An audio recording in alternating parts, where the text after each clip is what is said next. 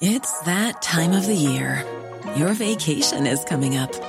You can already hear the beach waves, feel the warm breeze, relax, and think about work. You really, really want it all to work out while you're away. Monday.com gives you and the team that peace of mind. When all work is on one platform and everyone's in sync, things just flow wherever you are. Tap the banner to go to Monday.com.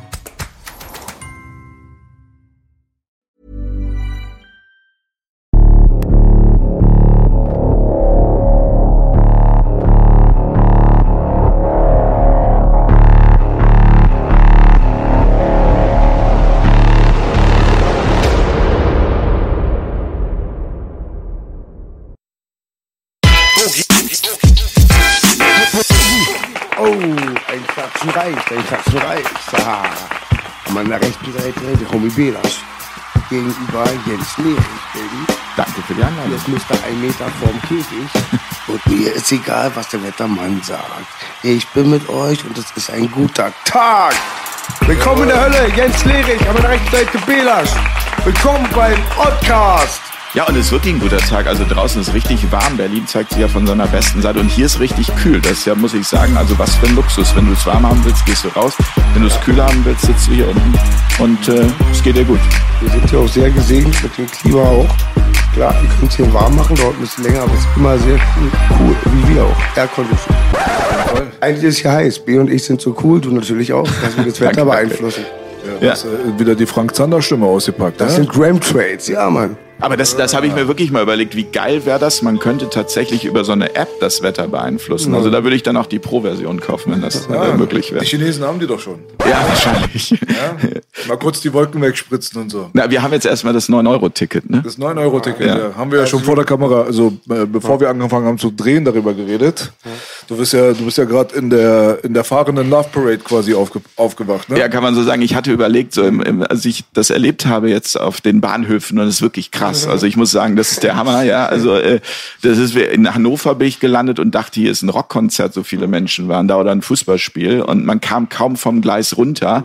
Unfassbar. Und da kam so die Idee, ob es nicht auch eine schöne Idee wäre, nicht das 9-Euro-Ticket, sondern man sagt, man macht so ein 90.000 Euro-Ticket, wo man mit der Flugbereitschaft jederzeit überall hinfliegen kann.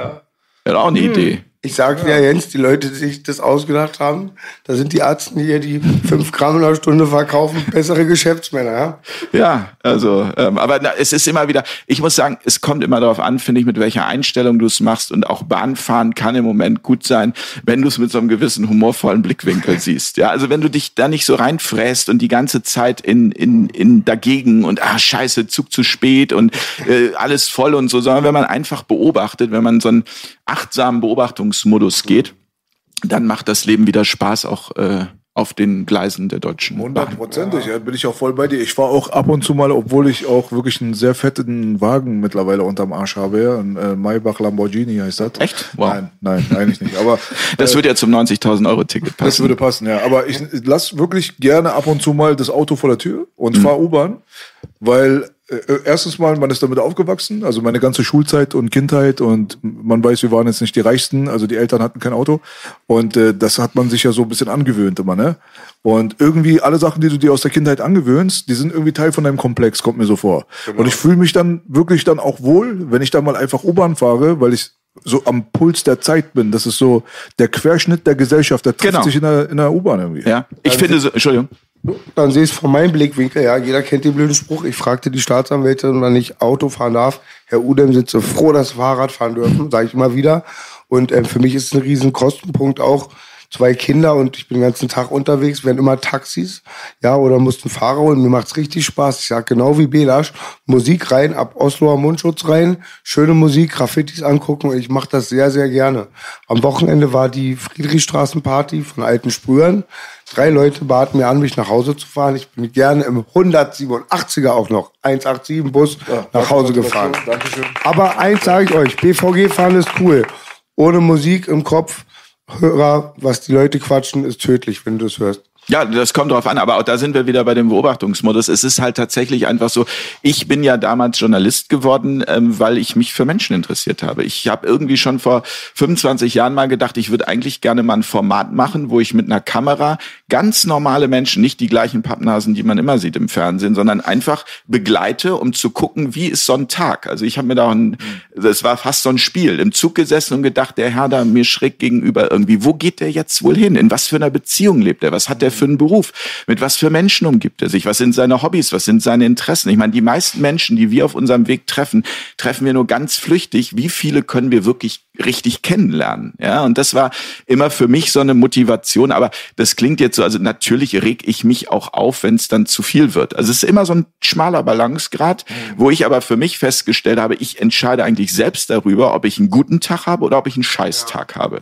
Ja, ich kann mich in diese Abwärtsspirale reinbegeben, indem ich mich über alles aufrege, oder ich kann die Entscheidung treffen und sagen, ich nehme das jetzt wirklich mit so einem Schmunzeln und guck einfach mal, was passiert. Aber das geht natürlich nicht 24-7. Und die haben ja gewonnen, wenn man sich nur noch negativ beeinflussen lässt, genau. Genau. Und ich, was ich gerade noch bemerkt habe, nachgedacht habe, ist, du kommst ja aus einer Zeit, wo man total angewiesen war auf öffentliche, ja, 70er oder ja, so. 1970. Das muss ja eine Katastrophe gewesen sein. Also, wenn man da halt schon das Mindset hatte, dann konnte man ja gar nichts irgendwie der Redaktion abgeben.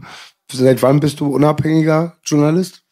Also ich bin Journalist, ich habe das schon während meiner Schulzeit gemacht. Ich habe ein, ein super hundsmiserables Abitur hingelegt, ähm, aus dem Grund, weil ich mich fürs Schreiben interessiert habe. Ich hatte das große Glück, dass ich bei einer Zeitung bei mir in der Heimat auf einen Chefredakteur traf, der damals irgendwie selber nicht so viel Bock aufs Arbeiten hatte und der mir als freier Mitarbeiter ganz viele Jobs vermittelt hat. Und ich bin vom Hühnerzüchterverein Schloss Holte Stuckenbrock zur Feuerwehrversammlung nach äh, Detmold gefahren und habe also mit großem Feuereifer da meinen Journalismus betrieben, meine Artikel geschrieben und bin dafür auch als Schüler schon recht gut ähm, bezahlt worden. Und da habe ich das erste Mal so gedacht, Mensch, das ist eigentlich ein toller Job. Journalist ist was, was fasziniert mich. Das möchte ich unbedingt äh, auch in Zukunft machen. Und ich nehme an, der war nicht Axel Springer, ne? Nein, das war nicht Axel Springer. Das war etwas kleiner. Stimmt es, dass den mal 85 oder immer noch 85 Prozent von den Printmedien gehörte, gehört? Oh, das weiß ich nicht. Keine Ahnung. Das, das ich weiß nicht. Da müssen wir hier den den äh, Müssen wir Belasch fragen. Auf gar keinen Fall bin ich da ein Experte. Okay. Nee, nein, kann, nein. Ich, kann ich auch nicht sagen. Aber die sind schon groß, also mit Bertelsmann zusammen und so, ne? Ja. Du kommst aus Saarbrücken, ne? Nee. Ich, da, also, aus dem Saarland? Nein. Da, wo Jürgen von der Lippe... Äh, nein, aus Bad Salzuflen komme ich. Aus Nordrhein-Westfalen. Und Jürgen von der Lippe kommt auch aus Bad Salzuflen. Ach so, und ich dachte, das ist Saarland. Nee, nee, das ist Nordrhein-Westfalen. Ich habe mir nur Jürgen von der Lippe gemerkt. Nee. Weil das ist ja Herbert Drönemeyer, ich bin Matthias Kreis, ich kenne unseren Bruder draußen, Jürgen von der Sippe.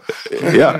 Ja, nee, nee, okay, warnt, weil ich denke mir auch so, ich glaube, das Mindset, das du jetzt hast, das hätte ja sich nicht entwickeln können, hättest du nicht frei recherchiert immer, ne?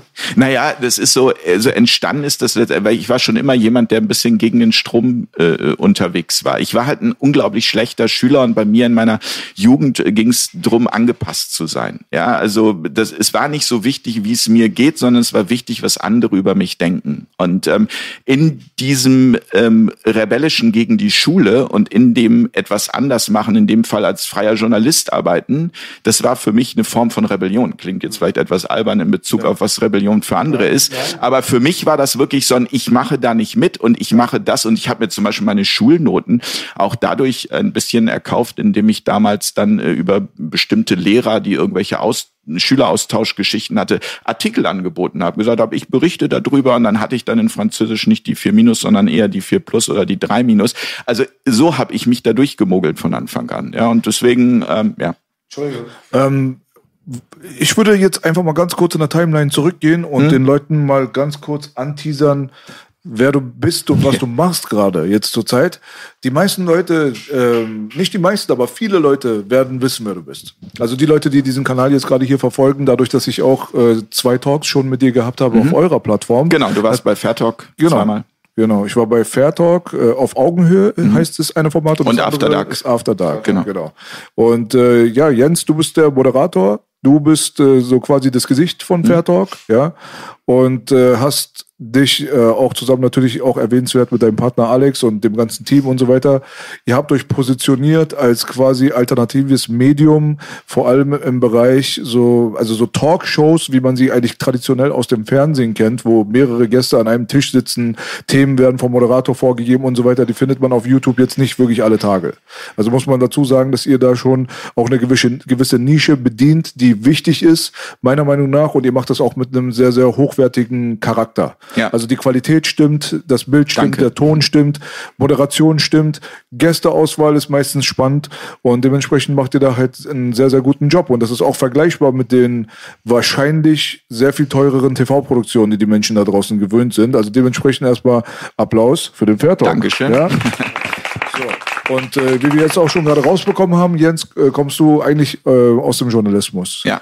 Ja, und äh, dass du da so einen gewissen Rebellenspirit an den Tag gelegt hast und freidenkerisch unterwegs warst, das kann man auch raushören. Jetzt äh, können wir ja mal kurz mal noch so ein bisschen in der Vergangenheit rumkramen. Gab es da so einschneidende Erlebnisse, wo du gesagt hast, ey, weißt du was, ich war jetzt hier in meiner Matrix gefangen und habe so quasi alles geglaubt, was mir so erzählt wurde und so. Also so waren wir die meisten von uns, würde ich mal behaupten. Für mich war es der 11. September. Das war mein Aufwachmoment, mhm. wenn man das Aufwecken, Aufwachen nennen will. Gab es für dich sowas auch? Ja, gab's, aber das sind verschiedene Ebenen. Mhm. Also ich war ähm, sehr lange noch in der Matrix unterwegs, obwohl ich in der Schule rebellisch war. Ja, also ähm, ich habe eigentlich durch einen Schicksalsschlag eines meiner Kinder eine chronische Erkrankung bekommen, bin ich durchgerüttelt, durchgeschüttelt worden und das war letztendlich mein persönlicher Moment des Aufwachens, obwohl ich diesen Begriff Aufwachen total doof finde. Weil das würde bedeuten, wenn ich sage, ich bin aufgewacht, äh, würde das bedeuten, alle anderen schlafen. Das stimmt nicht. Das klingt immer so oben drüber. Und Eckart Tolle, den ich sehr schätze, hat mal gesagt, irgendwie, wer behauptet, ähm, aufgewacht zu sein, soll mal zwei Wochen mit seinen Eltern verbringen. Also das so dieses, äh, um zu sagen, also auch die Aufgewachten sind Menschen, ja, und ähm, aber mir fällt da jetzt gerade kein anderer Begriff für ein. Aber es gab eben diesen Moment, der mein Leben komplett durcheinander gebracht gebracht hat. Und ich war bis zu diesem Zeitpunkt jemand, der in diesem System eigentlich nur ein Ziel hatte, erfolgreich zu werden, viel Geld zu verdienen. Ähm, ich habe die FDP gewählt, weil ich dachte, ich muss mein Vermögen schützen. Also ich habe auch daran geglaubt, dass wir in einer Demokratie leben. Natürlich habe ich mitbekommen, ich war ja Journalist, äh, dass es hier den Skandal und da einen Skandal und ja, Skandale, damit bin ich groß geworden. Ja, wie wir alle letztendlich. Aber welches System am Ende dahinter steckt, das habe ich erst erfahren dürfen dadurch, dass ich angefangen habe, eigentlich durch diese ähm, Erkrankung meines Sohnes mir anzuschauen, was passiert eigentlich bei der Schulmedizin. Ich wollte damals nicht wahrhaben, dass mir ein Arzt gesagt hat, das ist chronisch, das geht nicht mehr weg. Wie, wie soll das nicht? Also so dieses, wie, wieso soll das nicht mehr weggehen? So und habe mich auf die Suche gemacht und habe festgestellt, damals zum Beispiel in einem Krankenhaus. Ähm, in dem wir waren, ähm, da war es dann so, dass irgendwie bei der Ernährung da solche Nutella-Gläser standen. Und ich dachte, das passt irgendwie alles nicht zusammen. Was ist denn hier los? Also das, so und es ist mir, da ich bis zu diesem Zeitpunkt nie, ja, ein ähm, Problem mit Gesundheit hatte, auch in meinem Umfeld nicht. Das war das erste Mal, dass ich wirklich so damit konfrontiert wurde. Ich bin jetzt in diesem Krankensystem, wie ein Freund von mir, Sven Böttcher, sagen würde, oder in diesem Gesundheitssystem, wie es andere nennen, bin ich drin. Ja, da bin ich in dieser, in der, in dieser Rotation bin ich eingebunden mit allem, was dazugehört. Und ähm, da habe ich für mich einfach dann erkannt, dass, dass das stimmt doch eigentlich nahezu gar nichts. Ja, und ähm, dann habe ich irgendwann, dann ging das los, dass ich Daniele Ganser das erste Mal gesehen habe bei KenFM. Hab gedacht, Mensch, das ist ja irgendwie so ein, so ein Historiker, das finde ich spannend. Also der, der hat es auch in so einer schönen Art und Weise präsentiert, ähm, dass ich gedacht habe, ja, dem höre ich einfach gerne zu, wenn ich mich so an meinen Geschichtsunterricht äh, erinnere. Das war immer so dröge und langweilig und mhm. da hab, das passte dann plötzlich alles wie so ein Puzzle zusammen. Mhm. Ich dachte, es stimmt nur nicht nicht in der Schulmedizin was, sondern es stimmt auch auf der politischen Ebene bei den ganzen Geschichten, die man uns so erzählt. Da stimmt einfach grundsätzlich was nicht. Und das war für mich letztendlich dieser, wenn man so will, übergeordnete Aufwach. Moment. Interessant, dass es auch noch Ganser war, weil äh, du hast ja auch noch am Anfang, hast du äh, K1 ja quasi nicht wirklich akzeptiert. Ne? Also im Gegenteil sogar, du dachtest, das ist irgendwie so ein gefährlicher Typ oder jemand, den man mit Abstand genießen sollte, weil du da Informationen zugesteckt bekommen hast, dass äh, K1, aka Ken Jebsen, halt, ja, er ist halt so quasi mit Vorsicht zu genießen, sage ich mal. Naja, was ich erstaunlich fand, war, dass ein, ein Freund von mir, den ich äh, kennengelernt hatte auf meinen Touren so durch Deutschland, ähm, ich habe auch Comedy gemacht, viele Jahre lang, mache ich auch heute übrigens noch, ähm, habe ich einen Straßenmusiker kennengelernt. Und der war immer interessanterweise genau an dem Ort, wo ich gerade auf Tour war. Also wenn ich in Dresden war, saß der in Dresden in der Fußgängerzone, wenn ich in mhm. Rostock war, in Rostock, wenn er in Erfurt, in Erfurt. Und irgendwann habe ich den mal angesprochen, weil der geile Songs gemacht hat und ich gedacht habe, ey, das finde ich mega spannend äh, und bin mit eben Journalist, ne? ich möchte Menschen kennenlernen und so sind wir in Kontakt gekommen und wir haben uns angefreundet über die Jahre. Und irgendwann kam halt äh, Michael mit einem Video von Kevan, wie er heute jetzt heißt, ja, und hat mir das geschickt. Dann habe ich das gesehen, habe gedacht, hab, hab bei Wikipedia geschaut, was ist denn jetzt mit Michael los? Also was schickt er mir da für, für einen rechten Spinner? Was, was soll das denn jetzt, ja? und war völlig irritiert. Kannst du dich noch daran erinnern, worum es konkret in diesem Video ging? Das Nein, das weiß ich nicht das mehr. Das war eines der ersten Gespräche von äh, KenFM, die Michael damals entdeckt hatte und die er mir weiterleiten wollte. Okay. So, ja. Und da ich Michael als einen der friedliebendsten Menschen kennengelernt hatte, war das für mich also das war ich, ein Schock, wirklich ein Schock am Anfang. Ja. So, und da wir uns jetzt aber auch nicht täglich gesehen haben oder auch nicht täglich Kontakt hatten, sondern ja immer nur, wenn wir uns irgendwo auf Tour, wo auch immer getroffen haben, habe ich das erstmal sacken lassen, habe gedacht, das so. Und dann habe ich irgendwann abends ähm, recherchiert und habe gedacht, ich muss mir das nochmal näher an gucken, was das für ein Mensch ist. Und habe einen Vortrag ähm, gefunden, den Kevan damals an einer Waldorfschule gehalten hat. Einen einstündigen Vortrag. Ähm, ich glaube, in Überlingen war das. Weiß ich jetzt aber nicht mehr ganz genau. Ungefähr welches Jahr? Oh, wann war das? Das muss gewesen sein. Ja, den Vortrag, wann er den gehalten hat, weiß ich nicht. Aber ich habe es entdeckt. Das muss gewesen sein, so 2015, 2016, so. irgendwann rum. Ja. Und habe den angeschaut und dachte so, wow, also A, wieso redet der an der Waldorfschule? Wieso darf der da reden? Also meine Kinder gingen in den Waldorf-Kindergarten zu dem Zeitpunkt und ich finde Rudolf Steiner grundsätzlich, ohne da jetzt näher drauf einzugehen, dieses Körper, Geist, Seele, diese Idee, das alles zu betrachten, finde ich halt gut. Fand ich auch für meine Kinder gut, meine Frau auch. Deswegen haben wir uns dafür entschieden. Gedacht, aber wieso darf dieser Mensch in der Waldorfschule sprechen? Das gibt's doch nicht. Ich habe mir diesen Vortrag angeguckt und hab den meiner Frau gezeigt, habe gesagt, guck dir das mal an, das gibt's doch nicht. Alles, was der da ausspricht, ist etwas, was ich ähm, schon immer irgendwie gefühlt habe, dass was nicht stimmt. Ja, das ging natürlich auch einher mit dem, was ich da erlebt hatte in diesem schulmedizinischen System jetzt, ja.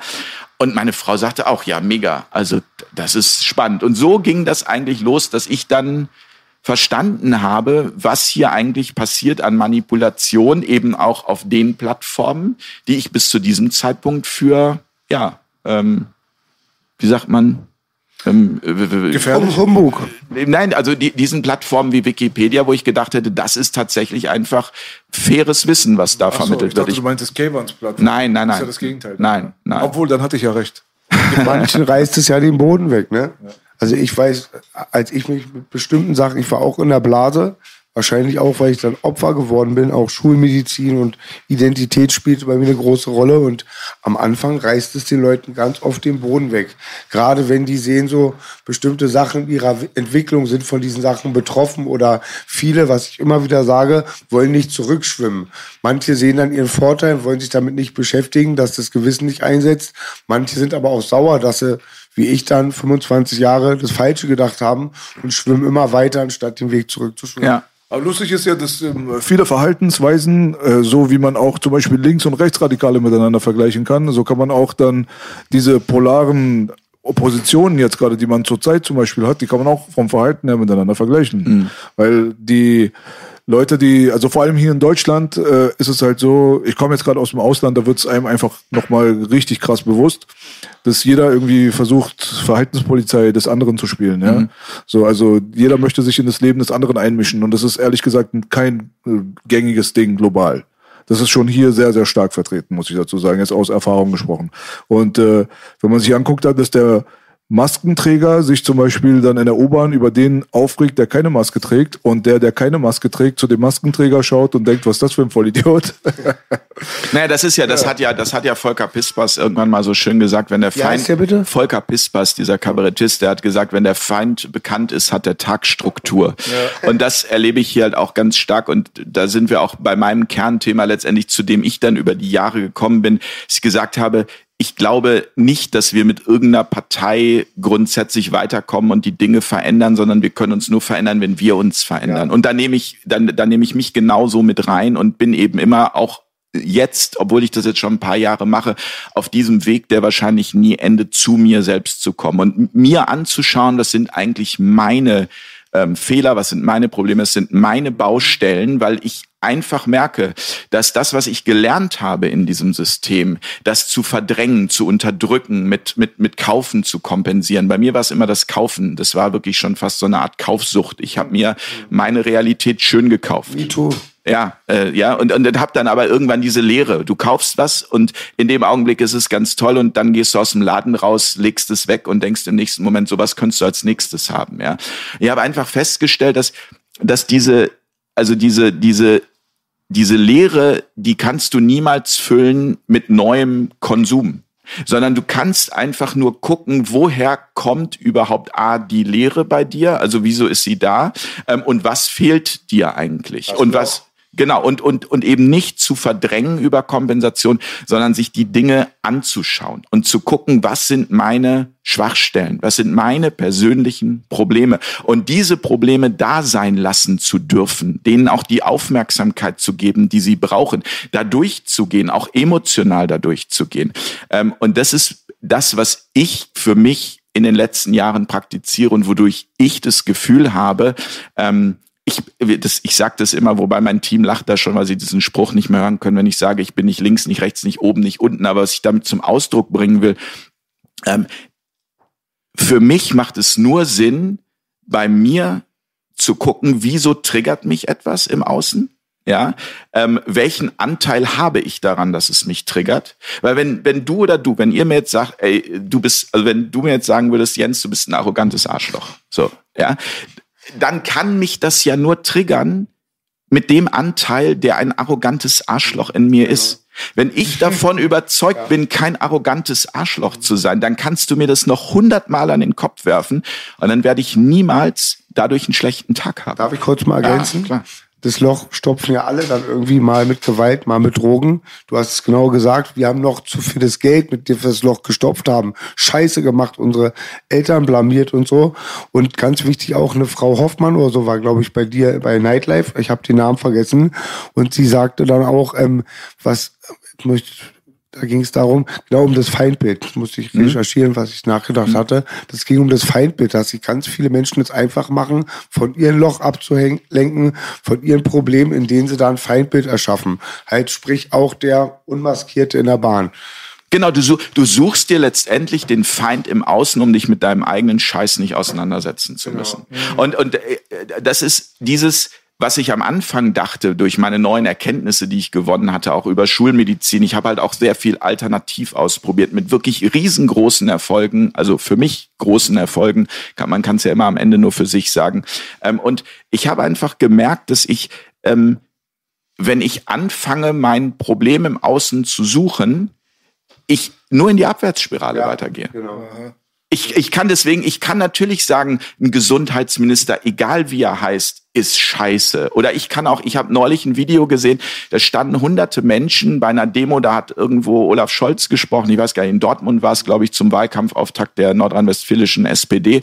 Ähm, und da ein paar hundert Menschen hinten gestanden und geschrien, Scholz muss weg, Scholz muss weg. Scholz. Ja, und dann habe ich überlegt, das ist ja auf der einen Seite gut, dieser Protest, der ist ja auch wichtig, aber es ändert sich doch nichts, wenn die Menschen sich nicht ändern.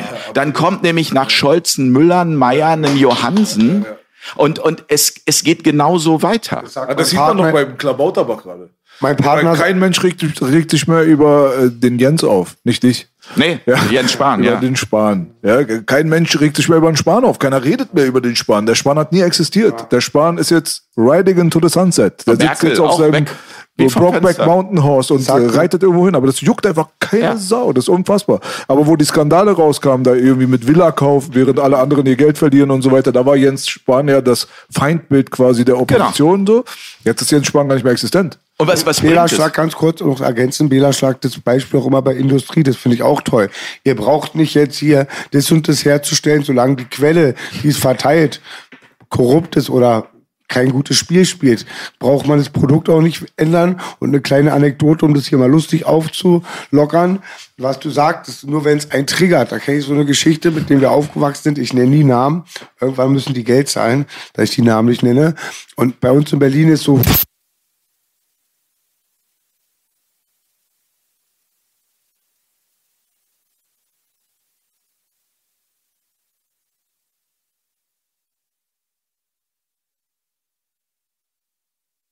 Letztens gab es so eine Situation, da habe ich mir auch äh, einen Talk quasi reingezogen, ja, über Zoom und so weiter, so eine quasi Konferenz vom Corona-Ausschuss. Äh, Nochmal schöne Grüße an Rainer. Ähm, da hat man auch gemerkt, dass Leute, die quasi äh, nach außen hin eigentlich auf der alternativen Seite stehen, dass die dann aufgrund eines Ego-Problems, sage ich mal, ein, eines menschlichen Kommunikationsproblems, dann auf einmal zu Feinden werden. Das ist nicht so schwarz-weiß aufzugliedern. Alternative gegen äh, Mainstream und so weiter. Das ist einfach nicht der Fall. Dort war äh, Dr. Stefan Lanka, dieser mhm. Molekularbiologe, der mhm. war dort zu Gast und äh, wurde von Wodak komplett angegriffen und äh, das wurde richtig hässlich. Es war für mich gar nicht mehr schön anzuschauen, ja. Mhm. Weil irgendwann mal vorher der Lanka erzählt hatte irgendwas, der hatte so einen kleinen Seitenhieb irgendwie verteilt in Richtung Wodak. Wodak hat den dann irgendwie so ein bisschen sprechen lassen und hat nur noch darauf gewartet, um ihn dann irgendwie nochmal kontern zu können. Das ging dann so, das hat dann schon so, so primitive Rap-Battle-Attitüde so angenommen, mhm. ja. Wo es dann, der Inhalt hat dann natürlich dann komplett darunter gelitten. Und äh, im Nachhinein habe ich dann auch ähm, dem Rainer Füllmich dann auch mal einen Text geschickt und gesagt, dass der Dr. Stefan Lanker quasi nicht zu Wort gekommen ist und seine Theorien an und für sich, die interessant sind, man muss, man muss ja nicht zustimmen, aber sind interessant. Wichtiger Punkt. Man muss, genau das ist der Punkt. Man muss nicht zustimmen, aber man, so. man darf es äußern. Und man muss es äußern ja. dürfen in, in einem demokratischen ja. Äh, ja, vor allem, wir, wir reden jetzt gerade hier nicht über äh, Hans-Peter von der Straße. Das nein. ist ein Experte. genau. Alle sagen ja immer, hör auf die ja, Experten, ja, damit meinen sie, hör auf meine Experten. Ja, es geht um diese Virustheorie wahrscheinlich. Ne? 100 Prozent, das war ja, ja. Corona-Ausschuss. Ja. Und äh, wenn, wenn man dass man jetzt mal wirklich so wirklich sachlich betrachtet und sagt, hör auf die Experten, das ist immer was anderes, als wenn du sagst, hör auf meine Experten, ja. weil das ist das, was die Leute eigentlich damit vermitteln wollen. Es geht nicht darum, um auf Experten zu hören, sondern die, die du quasi verifiziert hast.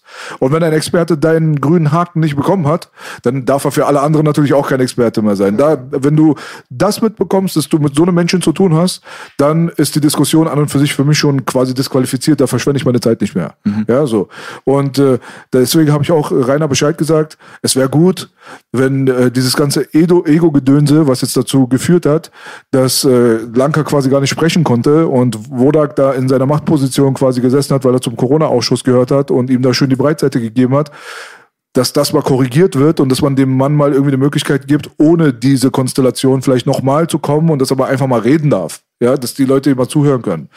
Und für die Leute, die sich nicht auskennen, also Stefan Lanker ist halt ein, auch eine kontroverse Figur zwar, aber ist halt jemand, der vor allem in diesem ganzen Masern-Virus-Prozess, da hat er natürlich eine Wichtigkeit gefunden, dadurch, dass er die Existenz des Masern-Virus in Frage gestellt hat. Und äh, da wurde auch ein gewisser Betrag wurde auf den Tisch gelegt. Von Lanka aus gab es die Möglichkeit, dass Leute seine Theorie widerlegen können auf mhm. wissenschaftliche Art und Weise und die könnten sich dann einen Batzen Geld abholen. Ich glaube 100.000 Euro oder irgend sowas waren das. Das Na, war ja. schon eine hohe Summe. Ja. Genau weiß ich das nicht. Derjenige, der dann quasi gewonnen hat vor Gericht, der dann gekommen ist und gesagt hat, ja, ich widerlege es. Er hat einfach irgendwie aus dem Internet einfach alles rauskopiert, was alle anderen gesagt haben und hat das dann irgendwie abgegeben und der Richter hat dann tatsächlich gesagt, ja, nehme ich an. Ja, funktioniert so nicht. Lanka, interessanterweise, ist vor den obersten Gerichtshof gezogen und hat äh, diese Sache nochmal aufgerollt und hat gewonnen. Also wir haben es mit jemandem zu tun, der quasi vor dem obersten Gerichtshof gewonnen hat in Bezug zur Existenz oder Nicht-Existenz des Masernvirus. Und unsere Kinder kriegen immer noch eine Spritze dafür. Und zwar wird es denen aufgezwungen. Also mhm. du darfst nicht in eine Kita rein und nichts. Wenn du keine Masernimpfung. Ohne Masernimpfung geht gar nichts. Mhm. Und wenn du solche Persönlichkeiten dort hast, jemanden, der auch noch aus einer Welt stammt, quasi, wo er selbst isoliert hat, Viren etc. pp. Das ist ja sein Fachbereich. Weil die meisten anderen haben gar keinen Laborbezug. Die quatschen nur nach, was sie irgendwo ja. rauskopiert haben. Aber der Typ saß direkt an der Quelle und hat selbst diese Experimente durchgeführt und hat dadurch einfach eine qualifizierte Daseinsberechtigung und man sollte ihm dann auch die Möglichkeit geben, dann auch zu sprechen in dem Augenblick, auch wenn es dann nicht unbedingt um Gerichtsprozesse geht. Trotzdem geht es ja um das Große und Ganze hier gerade. Hier geht es ja darum irgendwie, dass die Menschheit in eine gewisse Richtung gelenkt wird. Und wenn interessante Persönlichkeiten, die eine Qualifikation mitbringen, dann nicht sprechen können aufgrund von Ego-Problemen, dann haben wir ja verloren. Und das war halt das, was ich dort gesehen habe, weil nach außen hin würden wahrscheinlich Wodak und Lanka in einen Topf geworfen werden. Das sind ja die Verschw Verschwörungstheoretiker mhm. und diejenigen, die auf der alternativen Seite stehen und alles, was im Main Mainstream stattfindet, eigentlich normalerweise beneinen, so verneinen. Und äh, das hat mir einfach wieder gezeigt, es gibt keine Fraktion. Diese Fraktion, die nach außen hin propagiert werden, sind nichts anderes als Schubladen. Und innerhalb dieser Schublade, genauso wie beim Begriff Verschwörungstheoretiker, landet dann alles von A bis Z so ein kunterbunter Haufen, der eigentlich miteinander nichts zu tun hat, so dass man den JFK-Mord mit Aliens und der Corona-Krise dann einfach in einer Schublade hat. So, jeder als Individuum für sich steht ja eigentlich für seine Meinung. Es gibt bestimmte Schnittmengen, es gibt äh, Überschneidungen und es gibt auch gewisse Bereiche, wo man sich halt einfach uneinig ist. Ja. Und das ist halt das, was gegen das Prinzip des Schwarz-Weiß-Denkers geht. Da fühlt er sich dann in seinem Denken dann auf einmal dann angegriffen und äh, kommt dann in eine Defensivhaltung. So. Ja, das, das ist eine Sache, die geht mir voll auf den Sack. Ja, absolut, weil, weil auch das, das mit dem nicht. Bin ich voll bei Belasch. Ja. Und ich finde auch, das Wahnsinnige ist, so man erkennt so auch viel, die das Marionetten haben. Ich gerade, der manchmal nicht so viel Ahnung von der Materie hat, aber ich denke so, okay, du bist der Gesundheitsminister. Das Wichtigste wäre doch mal, dass du schon mal gesund aussiehst. Ja, ja, ich meine, der Bruder säuft ja auch jeden ja, Tag. Und ja, wieder auch, ey, ganz ehrlich, ich schwöre beim Leben meiner Mutter, ich habe letztens einen Junkie gesehen, der sah genauso aus, nur einen billigeren Anzug. Eine Sache nochmal ganz kurz zum Abschluss. Äh, das ist auch eine Frage der Toleranz dann halt, ne? Also, wie du gesagt hast, Meinung aushalten zu können, das hört man ja immer wieder ja. so. Warum soll man eine scheiß Meinung aushalten können? Das ist doch jetzt keine Folter. Es gibt einfach verschiedene Meinungen da draußen und äh, es gibt eine Berechtigung dafür, sie aussprechen zu können. Und je qualifizierter ein Mensch in einem gewissen Fachbereich ist, desto mehr hast du dann als Individuum die Option zu sagen, dem höre ich jetzt eher zu. Aber das heißt nicht, dass derjenige, der keine Fachqualifikation hat, immer im Unrecht ist. Das ist auch absoluter Schwachsinn. Das sehen wir an der Schulmedizin heutzutage. Du gehst irgendwo hin, du hast einen Husten und der gibt dir Antibiotikum. So, äh, dann ist der Typ jetzt in meinen Augen nicht qualifizierter als meine Tante, die mir dann irgendwie auf traditionelle Art, ja genau, perfektes mhm. Beispiel. Ja? ja? das sind halt solche Sachen. Deswegen eine, eine Frage der Toleranz. Die stellt sich dann auch in dem Augenblick, wenn wir diese ganze Maskenthematik jetzt gerade so ein bisschen aufschlüsseln, wo wir dann einfach dann, wenn ich dann jetzt irgendwo zum Beispiel mal die letzten zwei, drei Jahre angucke, wie viele Menschen aufgrund von Hungersnot und so weiter gestorben sind, weil irgendwelche Zulieferungsketten kaputt gemacht wurden durch diese Industrie, die uns ja eigentlich Gesundheit verkauft. Ja, das, also die Zahl ist ja viel höher als die Leute, die durch das Virus gestorben sind, aber egal, reden wir mal nicht darüber. Wenn man sich mal anguckt, dass äh, Masken total kontrovers waren von Anfang an. Die wurden sogar von denen, die sie uns aufgezwungen haben, am Anfang als unnötig ja. und unnütz betitelt. Und jetzt kommst du dann, so wie ich jetzt gerade vor kurzem aus dem Ausland zurück, wo keine Sau eine Maske auf dem Kopf gehabt hat und da läuft auch alles. Und dann kommst du dann hierher und dann siehst du die Leute, wie sie dann quasi in der U-Bahn beim Arzt eine Maske tragen, aber dann wenn es irgendwelche so Massenpartys gibt, wo sie übereinander schon sich gegenseitig vollsabbern und so weiter, da dann keine Maske tragen. Derselbe Typ, der auf der Party eng an allen anderen Leuten vorbeikuschelt, um sich irgendwie sein Bier zu holen, ist derjenige, der sich die FFP2-Maske in seine Fresse packt, wenn er gerade irgendwo vor dem Arzttermin steht, um dort reinkommen zu dürfen, hinterfragt nichts, macht das alles mit. Jetzt stehe ich so daneben und habe die Möglichkeit auch zu sagen, weißt du was, was für ein Vollidiot bist du. Aber mache ich ja auch nicht. Aber das ist, das ist ein guter Punkt, Belasch. Und das ist auch etwas genau. Ähm, du kannst das sagen, ja, und ich finde das auch, um das nochmal wirklich ganz klar zu sagen, weil mir das wichtig ist, damit das nicht falsch rüberkommt. Es ist wichtig, Protest zu äußern. Und es ist auch wichtig, den laut deutlich zu äußern. So, was ich nur eben sagen wollte, ist, es ist dann im nächsten Schritt wichtig, zu gucken, wie finde ich meinen Frieden wieder. Ja. ja, und nicht im Protest zu bleiben, weil viele dann immer denken, ja super, sollen wir jetzt nicht mehr protestieren gehen. Punkt. Doch, natürlich, ja, auf jeden Fall. Ja. Protestieren, auch die Spaziergänge. Ich muss sagen, das war für mich etwas, das hat mir teilweise, also was ich da an Bildern gesehen habe, echt Gänsehaut gemacht, dass Menschen friedlich einfach still und stumm und in einer, aber das war eine schöne Form einfach von Protest, ja, wo ich sagen würde, so, naja, das, das ist jetzt wieder der Stempel, das ist jetzt wieder der Stempel, den man ihnen gegeben hat. Ich meine, ich bin damals auf den, auf den äh, Demonstrationen in Berlin am 1.8. und am 29.8.2020 gewesen. Da wurde ja auch schon erzählt, das sind alles Nazis. Und ich meine, wir wissen, dass 99 Prozent keine Nazis waren. Es ist ja mittlerweile jeder irgendwie Nazi, der äh, äh, ja, der dir Ich bin ja. Antisemit, ich bin Antisemit. Wa- Was auch immer, es ist ja, es ist ja einfach krass, wie mit diesem Begriff äh, um sich geschmissen hart, wird. ne? Ja, das ist wirklich hart. Ich finde es auch krass, dass die Leute sich gar nicht so richtig dagegen wehren. Ich meine, Nazi an und für sich, wenn man sich mal anguckt, wofür diese Ideologie und diese Zeitspanne in Deutschland und äh, auch auf der ganzen Welt Unfassbar. gestanden hat. Wie kannst du dir das gefallen lassen, dass die jemand diese Keule überhaupt auf den Kopf Die haut? neue Hexenjagd, die Das neue. Hexenjagd. Also man sollte sich eigentlich zutiefst beleidigt fühlen, wenn man wirklich verstanden hat, was der Nationalsozialismus bedeutet hat und jemand kommt um die Ecke, weil du irgendwie keine Maske tragen willst und nennt dich dann einen Nazi. Es ist so, als wenn du jemanden einen Vergewaltiger oder einen Kinderschänder oder sowas nennst, weil ich meine, die haben, die, die haben alles Mögliche an Gräueltaten begangen, wurde uns doch in der Geschichte die ganze Zeit erzählt. Ich meine, jeden Tag, wenn ich meinen Fernseher anmache, sehe ich ja irgend so eine äh, Dokumentation über diese Zeit. Die scheint ja wichtig gewesen zu sein. Ja, aber nochmal, um da anzusetzen, was du eben sagtest mit den, also einmal, wie gesagt, das hatte ich schon gesagt, finde ich wichtig. Protest ist wichtig, in welcher Form auch immer, solange er friedlich ist. Und dann aber eben, wie gesagt, bei sich selbst gucken, wie kommt man wieder ins Gleichgewicht und nicht in diesem Protest hängen bleiben, in diesem äh, Kampf äh, im Äußeren. Und dann ist die große Frage, das, was du eben gesagt hast, du siehst, habe ich gestern in der Bahn gehabt. Ich sitze im IC und neben mir sitzen zwei Kinder, die waren, wie alt waren sie? Ich würde mal sagen, sechs und acht, beide voll mit FFP2-Maske, hatten auch Macht noch mich eine, ja, genau, es macht dich sauer, die Eltern aber auch. Und jetzt ist die große Frage, wie kriegst du die Eltern dazu, den Kindern vielleicht zu sagen, nehmt die Dinger doch einfach so lange ab, bis jemand kommt und wirklich kontrolliert oder also wenn du jetzt sauer auf die Eltern einredest, und das habe ich teilweise in der ersten Zeit gemacht, weil es mich auch einfach fassungslos gemacht hat. Da habe ich immer gedacht, das gibt's doch nicht. Also wie, hat Lisa Fitz so schön gesagt, Corona ist auch ein Intelligenztest. So, also wie kann man glauben, dass eine Staubschutzmaske gegen ein Virus wirkt und das auch noch den eigenen Kindern sozusagen die ganze Zeit, ohne das zu hinterfragen, ja, so sah es da zumindest aus, so die angepasste Corona-Familie, die im Zug sitzt. Aber bringt es etwas, sich darüber aufzuregen? Bringt es etwas, also das ist jetzt keine, das ist jetzt eine Frage, eine, eine fast eine philosophische Frage.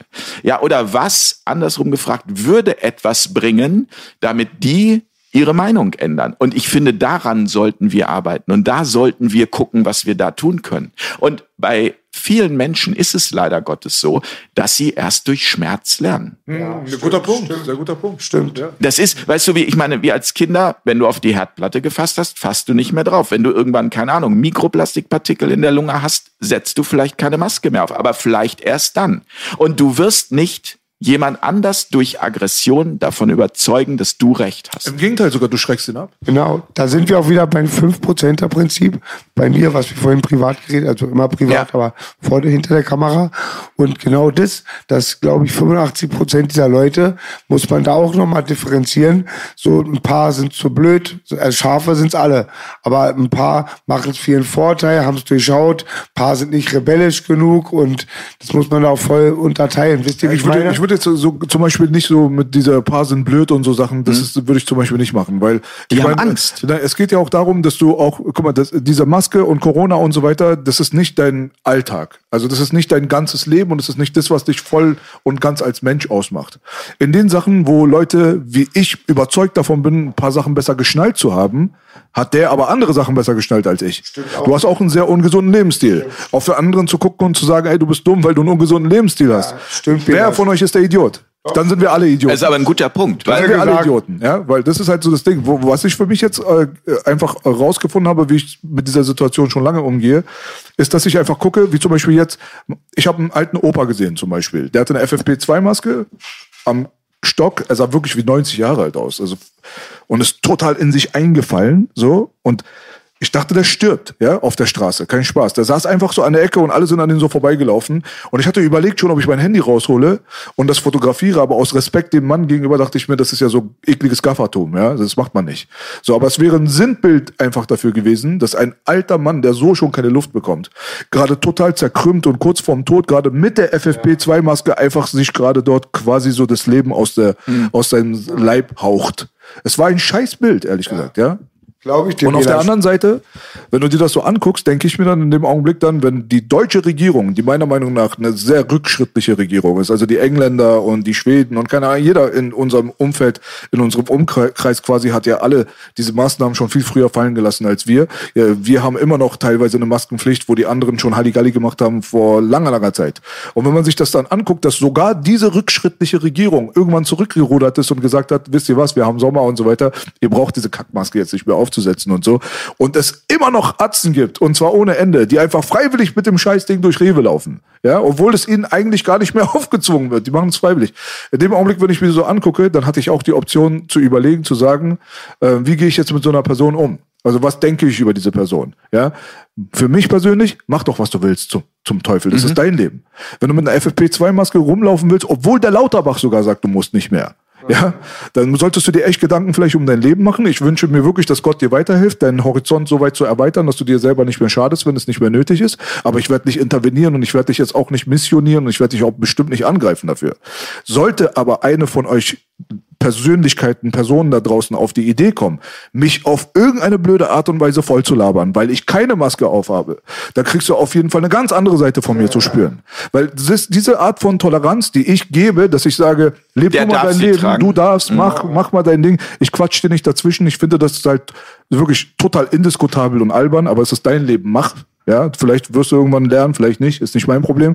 Komm aber nicht auf die Idee, in meinen Tanzbereich zu treten, wie Patrick Swayze das damals bei Dirty Dancing gesagt hat. Weil wenn du in meinen Tanzbereich trittst, dann tritt ich dir auf deine ja, Füße. Füße. Dann hast du den so, Time das of ist der einzige, wirklich, das ist der einzige Punkt, wo ich ekelhaft werde in Bezug auf dieses Thema, auf meine Mitmenschen. So. Sonst Ja, gar aber, aber ich habe neulich, ich will noch mal auf einen Punkt zu sprechen kommen, der mir also so klar geworden ist, auch in diesen äh, vergangenen zwei Jahren. Ich war neulich in einem ähm, Supermarkt und ich, also ich muss euch recht geben, als ich hier eben reinkam und gesehen habe, was ihr euch so reingepfiffen hatte, habe ich gedacht, okay, wenn ich das drei Wochen essen würde, wäre ich tot. So viel steht fest, ja.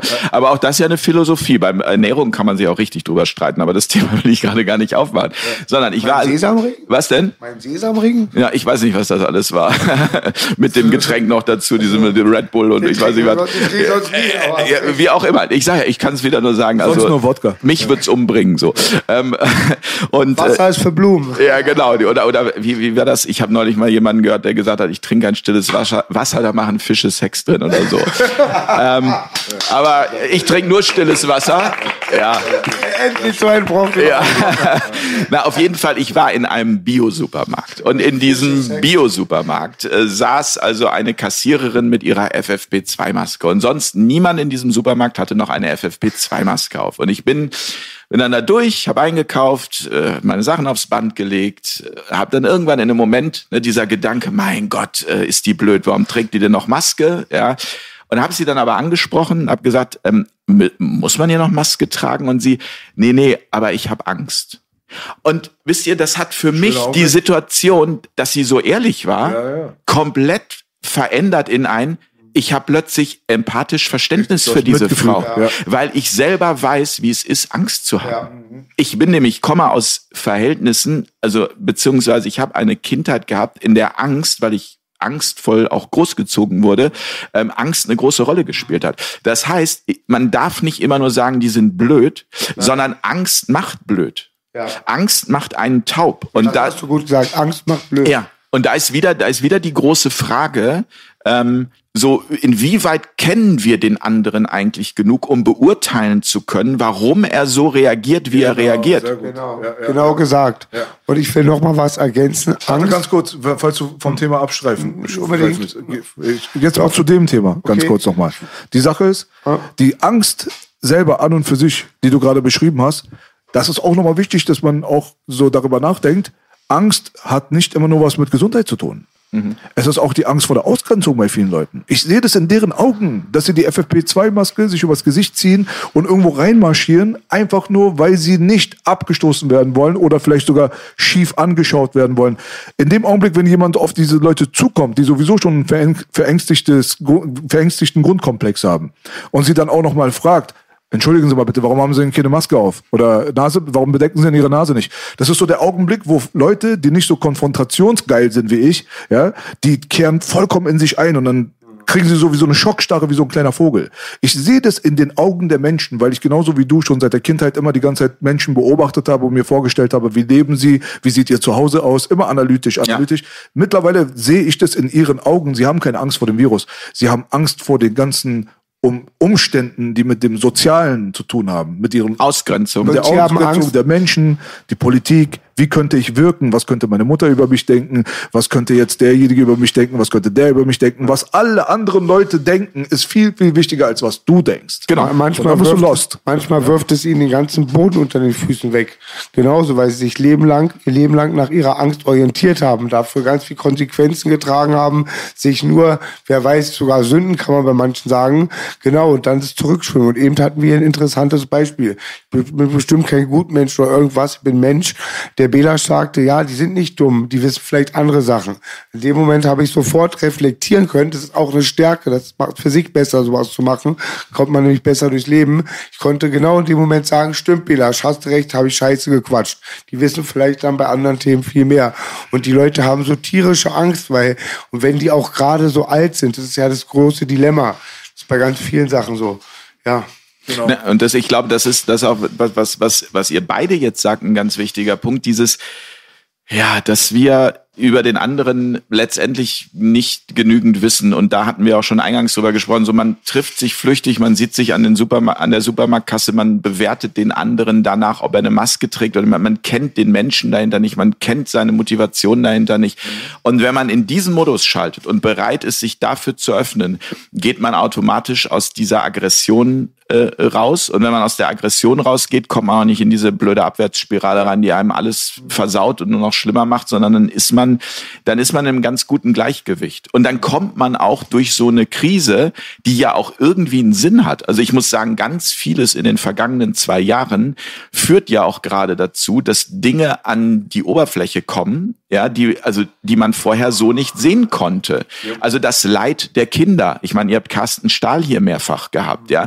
Das ist auch durch die Masken im übertragenen Sinne rücken Kinder jetzt immer mehr in den Fokus. Es gibt auch, sage ich mal, die ersten Studien darüber. Ich glaube nicht in Deutschland, ich habe es, glaube ich, gelesen in England oder so, ähm, was die Masken mit den Kindern gemacht haben. Das heißt, auch das ist ja etwas, was wir schon vor Corona wussten, dass wir eine sehr kinderfeindliche Gesellschaft sind. Und jetzt wird das irgendwie auch noch mal dadurch gezeigt. Und ja. meine Hoffnung ist, dass dadurch auch mehr Menschen eben aufwachen, da haben wir wieder das mhm. schöne Wort, mhm. ja, ähm, und erkennen, was hier eigentlich wirklich los ist und dass jeder auch seinen Anteil aber einbringen muss und eben nicht sagen kann, ja super, ich mache jetzt weiterhin alle vier Jahre oder fünf Jahre, ich weiß gar nicht, ein Kreuz und glaube, lass die da oben mal machen. Nee, so funktioniert's eben nicht. Es funktioniert nur, wenn jeder das einbringt, auch was er gut kann.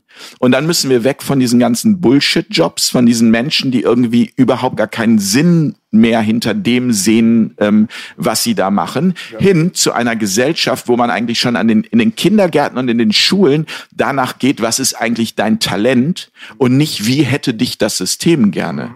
Und es ist auf jeden Fall einen Anfang gesetzt. Und das wird auch nicht, das wird nicht in zwei Jahren, das wird nicht in fünf Jahren, ob ich es erleben werde, dass wir irgendwann mal in so einem System, wie ich mir das wünsche, vielleicht ist dann der Begriff System auch gar nicht mehr der, der, der richtige, wo die Menschen selbstbestimmt einfach morgens gerne aufstehen, das tun, was sie tun, einfach von Herzen gerne tun und davon auch leben können, ohne Angst haben zu müssen, irgendwie, dass sie ihre Miete nicht bezahlen können. Das ist ja alles möglich. Aber das ist natürlich ein so tiefgreifender Wandel, da werden wir Zeit brauchen. Aber da, ich sehe eine Chance, dass ein Anfang jetzt gemacht wurde in so eine Richtung. Ich sehe auch die Chance, dass das nochmal richtig vor die Wand fährt und wir hier nochmal richtig auf, also nochmal richtig tief äh, in die Dystopie noch weiter rein in in die Dystopie was reinrasseln. Das? das? Gegenteil der Utopie. Das ist halt das äh, wirklich Schreckensszenario.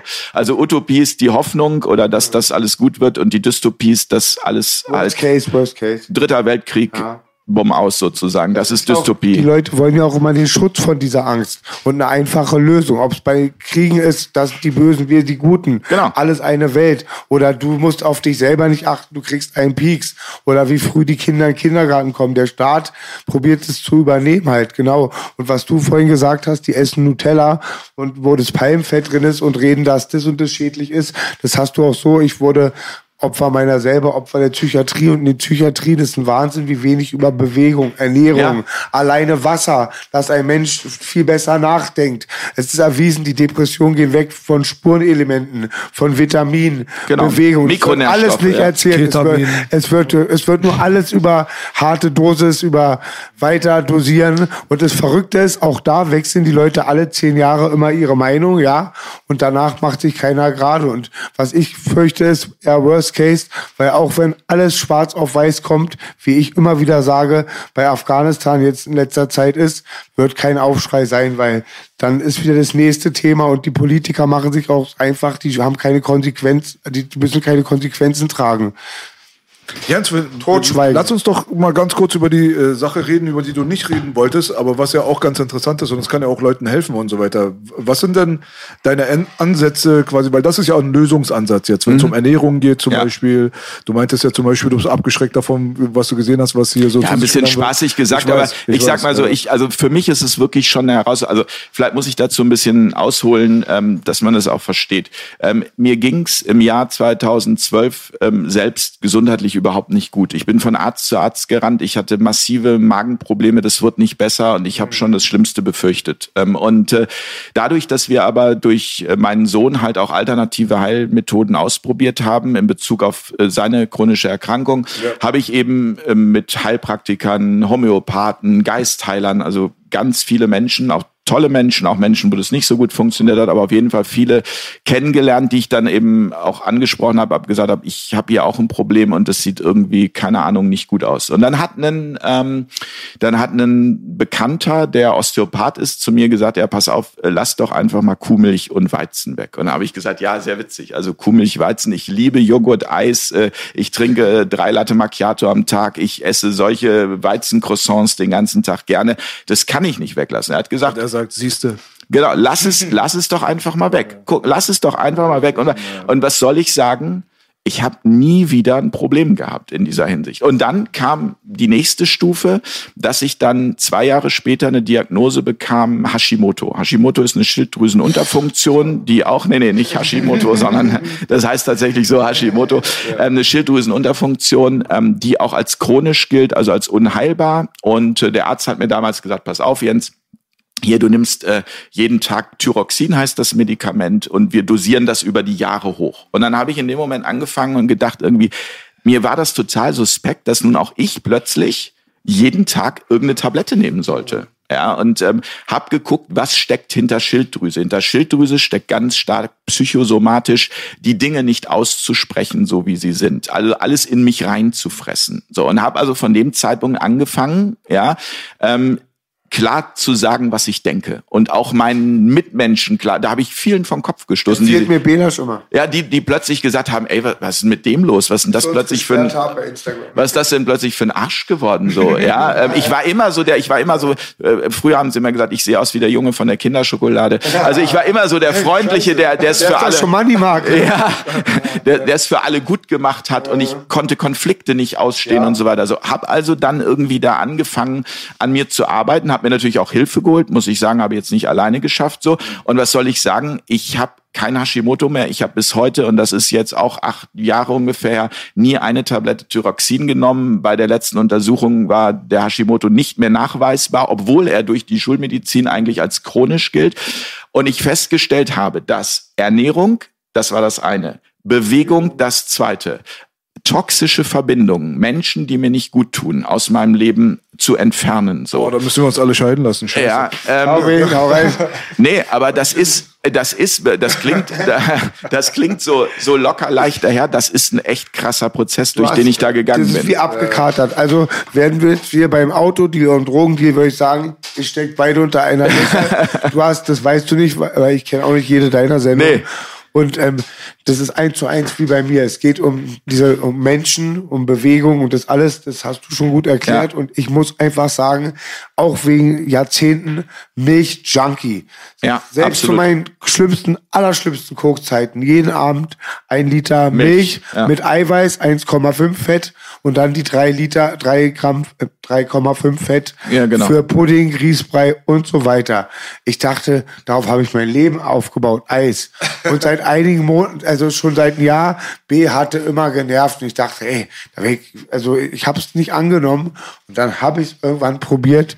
Jetzt seit einem halben Jahr ist es so riesig, vielleicht 70 Prozent von meinem Teerstuhl sind weg und ähm, auch auf jeden Fall ist es ist angenehm und das merke ich auch bei Alkohol.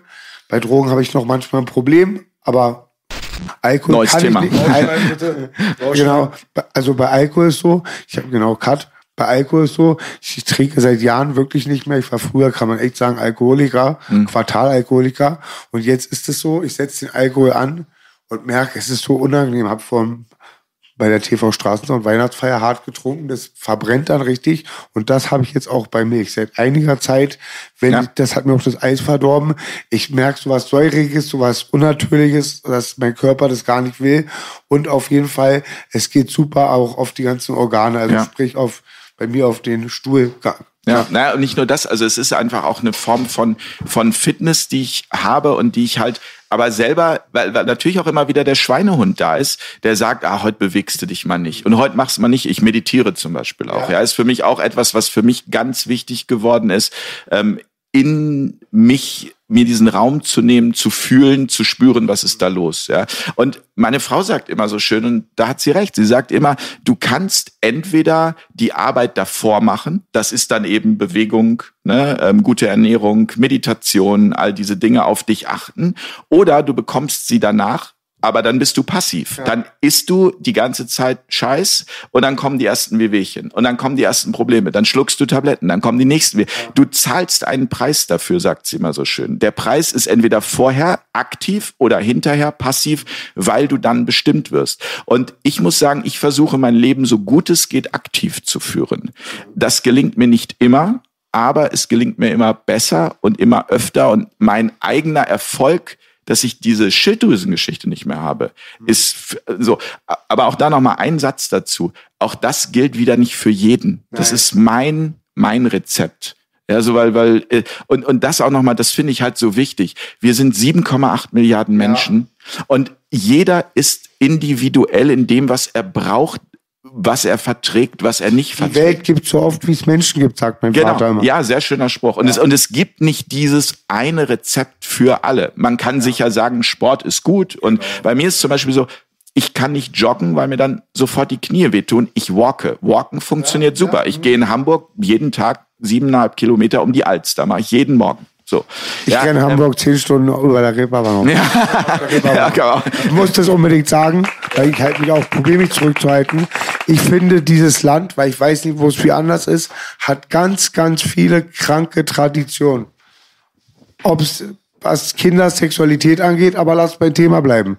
Alkohol, Schweinefleisch, das sind ganz wichtige Faktoren. Dann auch die versteckten Sachen, aber diese, das sind ja auch so Traditionen. Das war bei mir so. Ich dachte auch immer, mein Vater geht nach keiner Religion, er isst kein Schwein. Es geht dir besser, wenn du kein Schwein isst oder so gut vermeidest. Bei Alkohol ist es so. Ich möchte gar nicht bei Weizen, ist mir auch bewusst schon mittlerweile, aber dann mit den Traditionen zu brechen. Und ich bin überzeugt, jedem Mensch geht's besser, wenn er keinen Alkohol trinkt. Ja. Ja.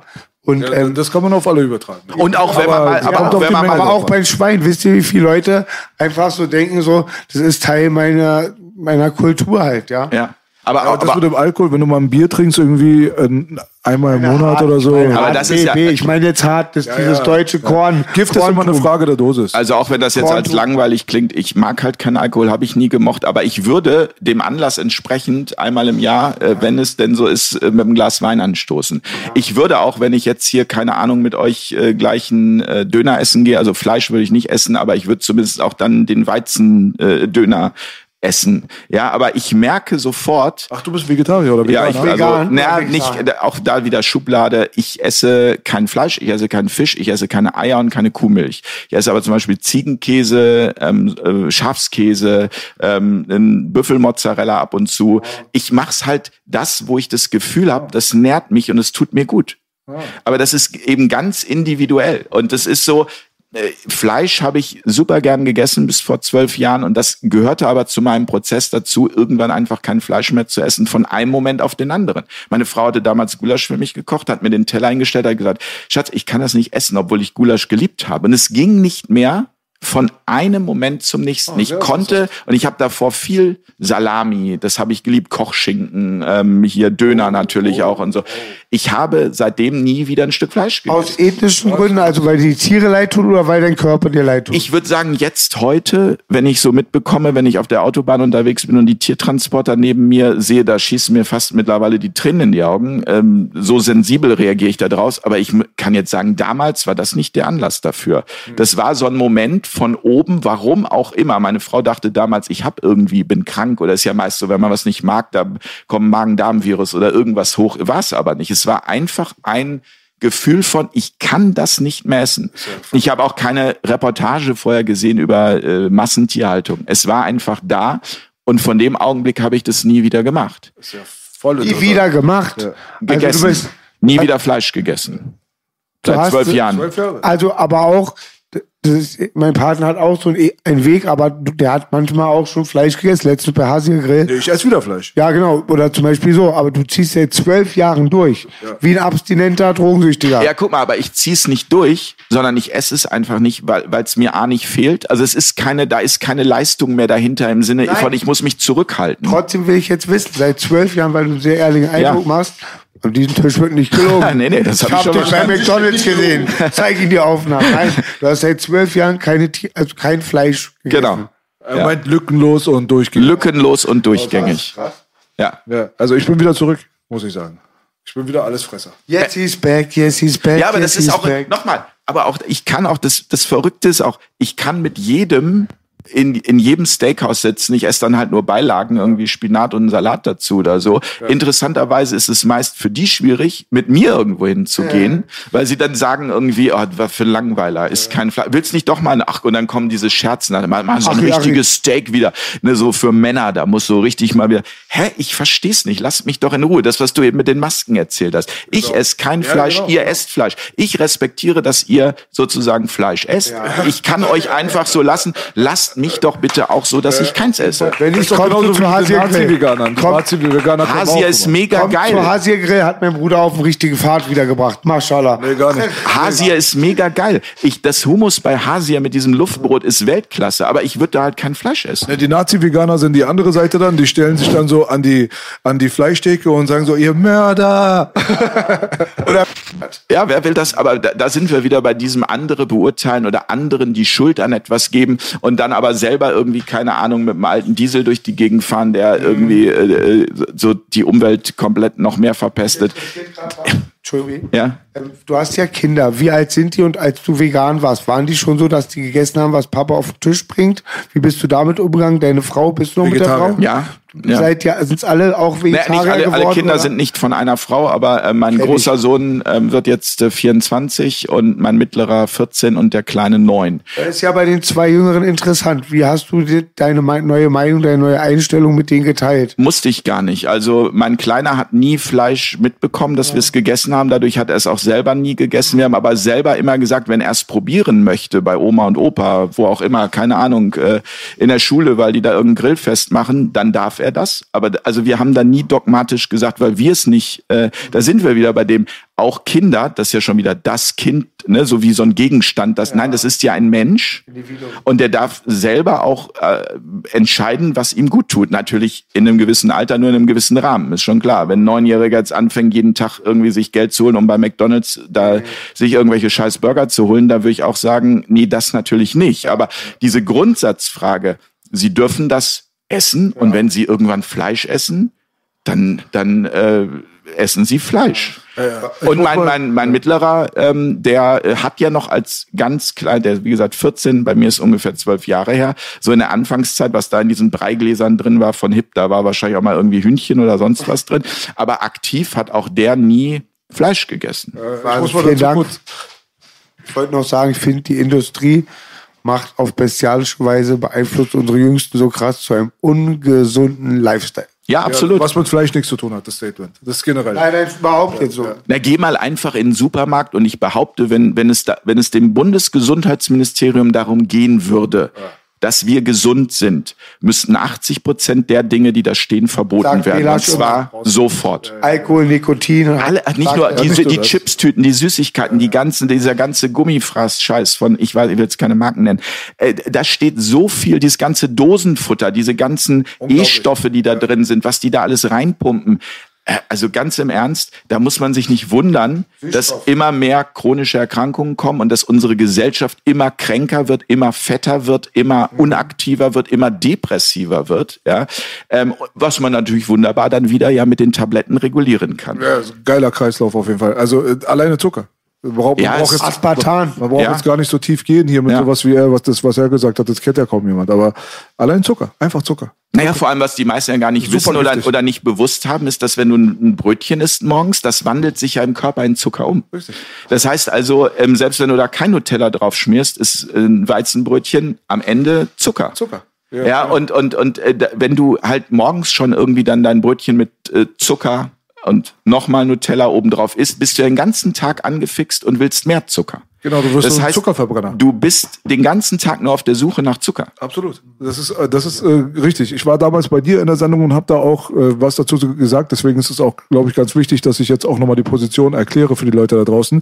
Weil dieser Clip ist ja auch rumgegangen, wo ich auch meinte, zum Beispiel, seitdem ich aufgehört habe, Fleisch zu essen, dass ich äh, chronische Krankheiten verloren habe. So, ich hatte mit chronischer Bronchitis und Sinusitis und so weiter teilweise zu kämpfen.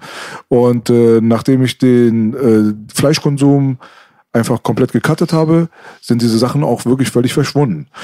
Jetzt muss ich dazu sagen, hat das mit dem Industriefleisch zu tun gehabt? Habe ich auch damals bei dir in der Sendung gesagt. Das war halt so Lidl, Aldi und einfach irgendwie die Hühnerbrust nehmen, die da gerade rumliegt und so. Völlig über nichts nachdenken quasi, ja.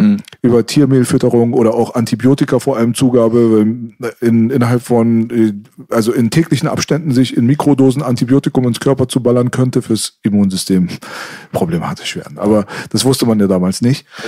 So im Nachhinein habe ich das alles so ein bisschen rausgefunden und habe äh, acht Monate lang vegane Diät durchgezogen, habe danach vier Jahre lang vegetarisch gelebt. Jetzt mittlerweile bin ich jetzt wieder zurück auf Allesfresser-Modus, aber auf einen sehr, sehr bedachten Allesfresser-Modus. Du wirst mich nie wieder daraus, nicht nie wieder, aber du wirst mich nicht in einem Dönerladen erwischen oder einen Hotdog fressen sehen oder eine Scheibe Wurst oder sowas.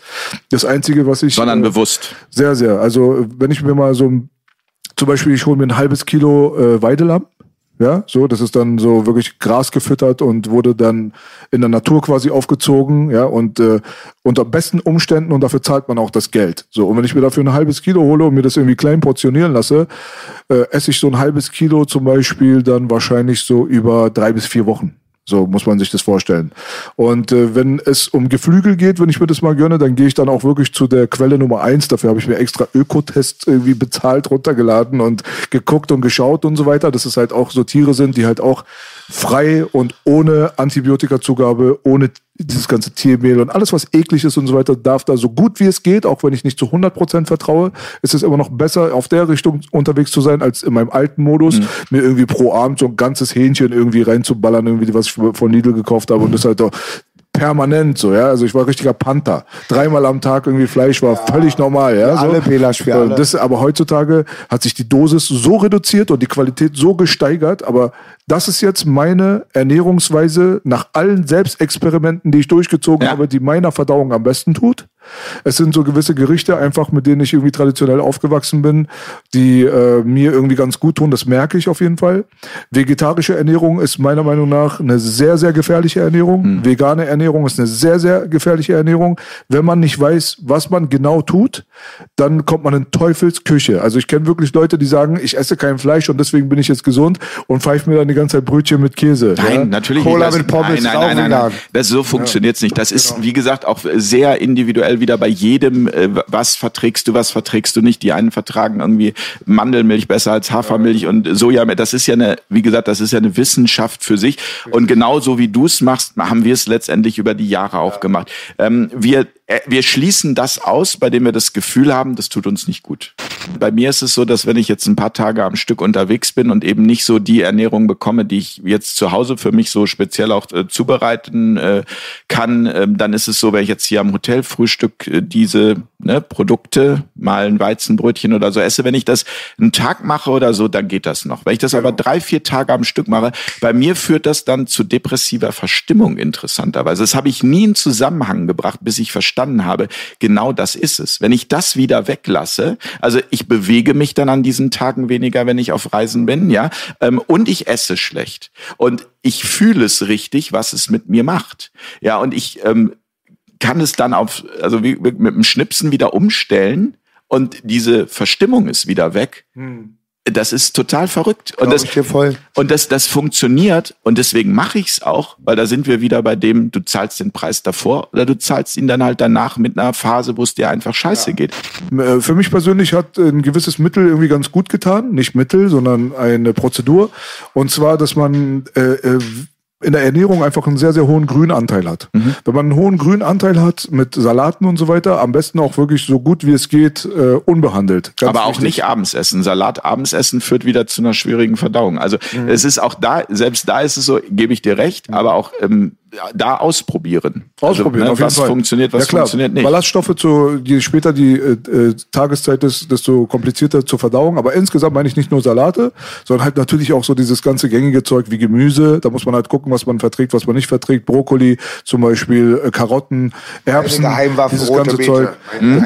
Hilft auf jeden Fall sehr stark. Es gibt halt sehr, sehr viel, was man machen kann. Nicht nur Salat, sondern halt auch Kräuter.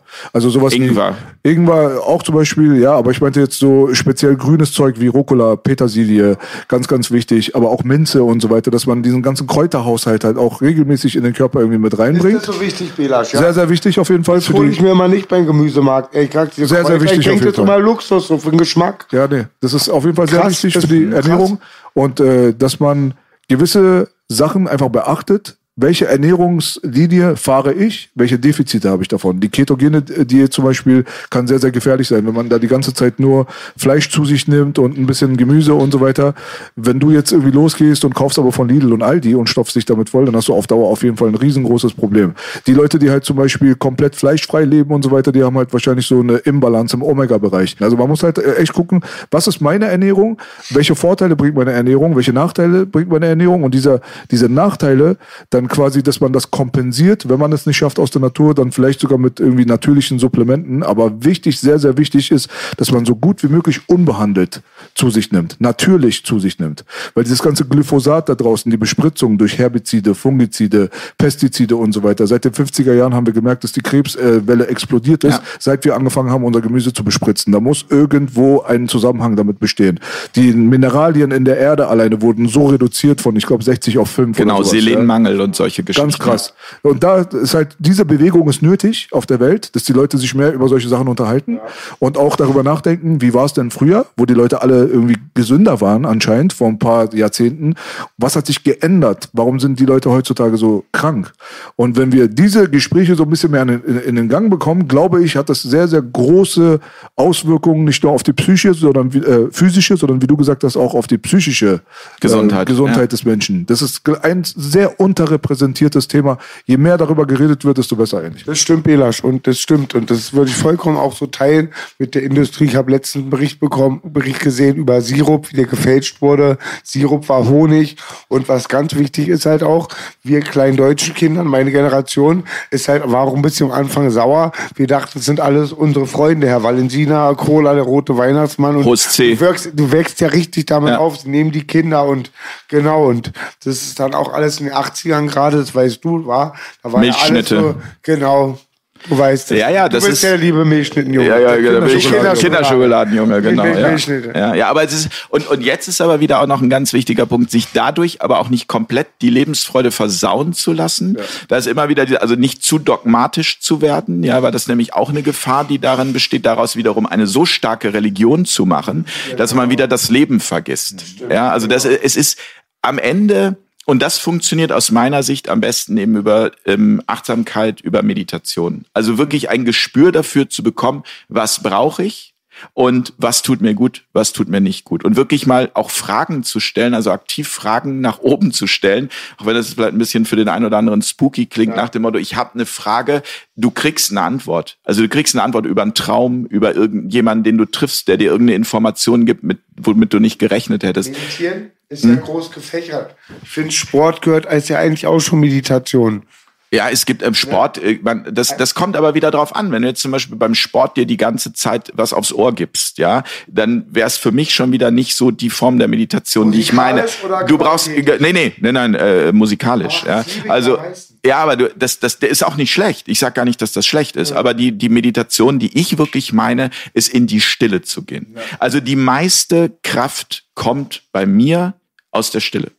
Wenn ich einfach mich irgendwo hinsetze und bewusst in den Moment reingehe und nichts anhabe, nichts höre, mit niemandem spreche und was dann danach passiert, das ist am Anfang wirklich Training. Ne? Also das funktioniert im, im Moment. Ich sag mal, ich habe mal angefangen, habe versucht, mal 30 Sekunden nichts zu denken. Versucht das mal als Übung. 30 Sekunden nichts zu denken. Da- Das, man glaubt gar nicht, dass, wie schwierig das ist. Aber das geht irgendwann. Und irgendwann schaffst du es auf eine Minute. So, und bei mir ist das immer so zwischen 30 Sekunden und einer Minute, dass ich tatsächlich, egal wo ich bin, ob ich im Zug sitze oder ob ich, ob ich irgendwo an der Alster sitze oder hier in Berlin in einem Park sitze, mir diesen Moment nehme. Und der ist unfassbar kraftvoll. Ja. Und ich kann nicht sagen, warum das so ist. Da sind wir bei dieser Magie zwischen Himmel und Erde, die wir vielleicht oder die die Wissenschaft niemals wird ähm, erklären können. Aber. Aber das aus der, wir glauben ja immer, wir müssen uns ablenken. Wir müssen irgendwie die ganze Zeit dang, dang, dang, dang, hier Handy, da äh, am Computer, hier ein Message, hier noch ein Video machen, da noch so. Nee, einfach mal nichts. Also da gibt's Aber eine Frage, ich muss das jetzt wissen, weil B hat mir was Ja. Schlaues gesagt. Die waren Junge, ich glaube, ich weiß nicht mehr, wer es war, der ist Atheist. Da sagte Belasch, doch, du glaubst ja auch an was, du glaubst, dass nichts ist.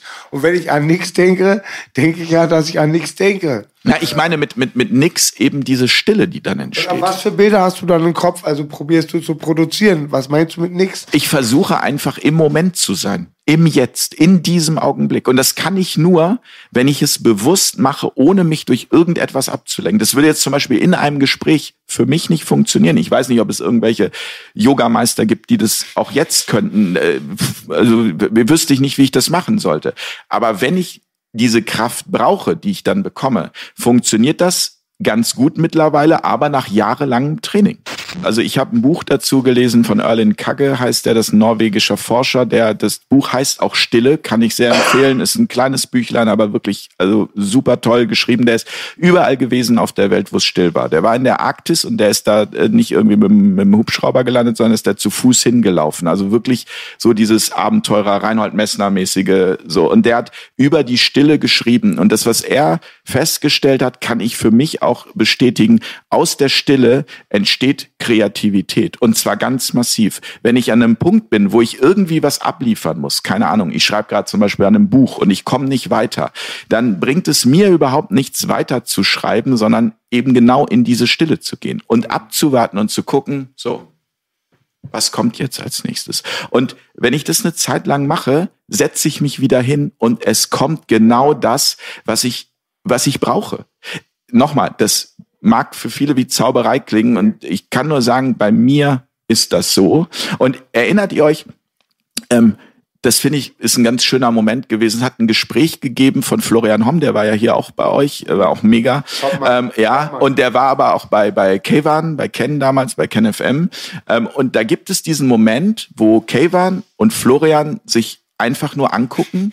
Ich glaube über 30 Sekunden oder länger und es passiert nichts. Sie gucken sich einfach nur an. Und dieser Moment ist so magisch in diesem Interview. Das, das kannst du mit Worten nicht ausdrücken, was da passiert ist. Also ich bin ein großer Fan bei all dem, was hier Spaß macht, immer auch irgendwie Trouble und ich bin auch jemand, der gerne unterwegs ist und reist und so. Mittlerweile mir meinen Ort zu suchen, an dem ich still sein darf, wo niemand ist, wo nur ich sein darf und ich bin gerne dann mit mir alleine und gehe daraus gestärkt hervor. Sehr schön, ja.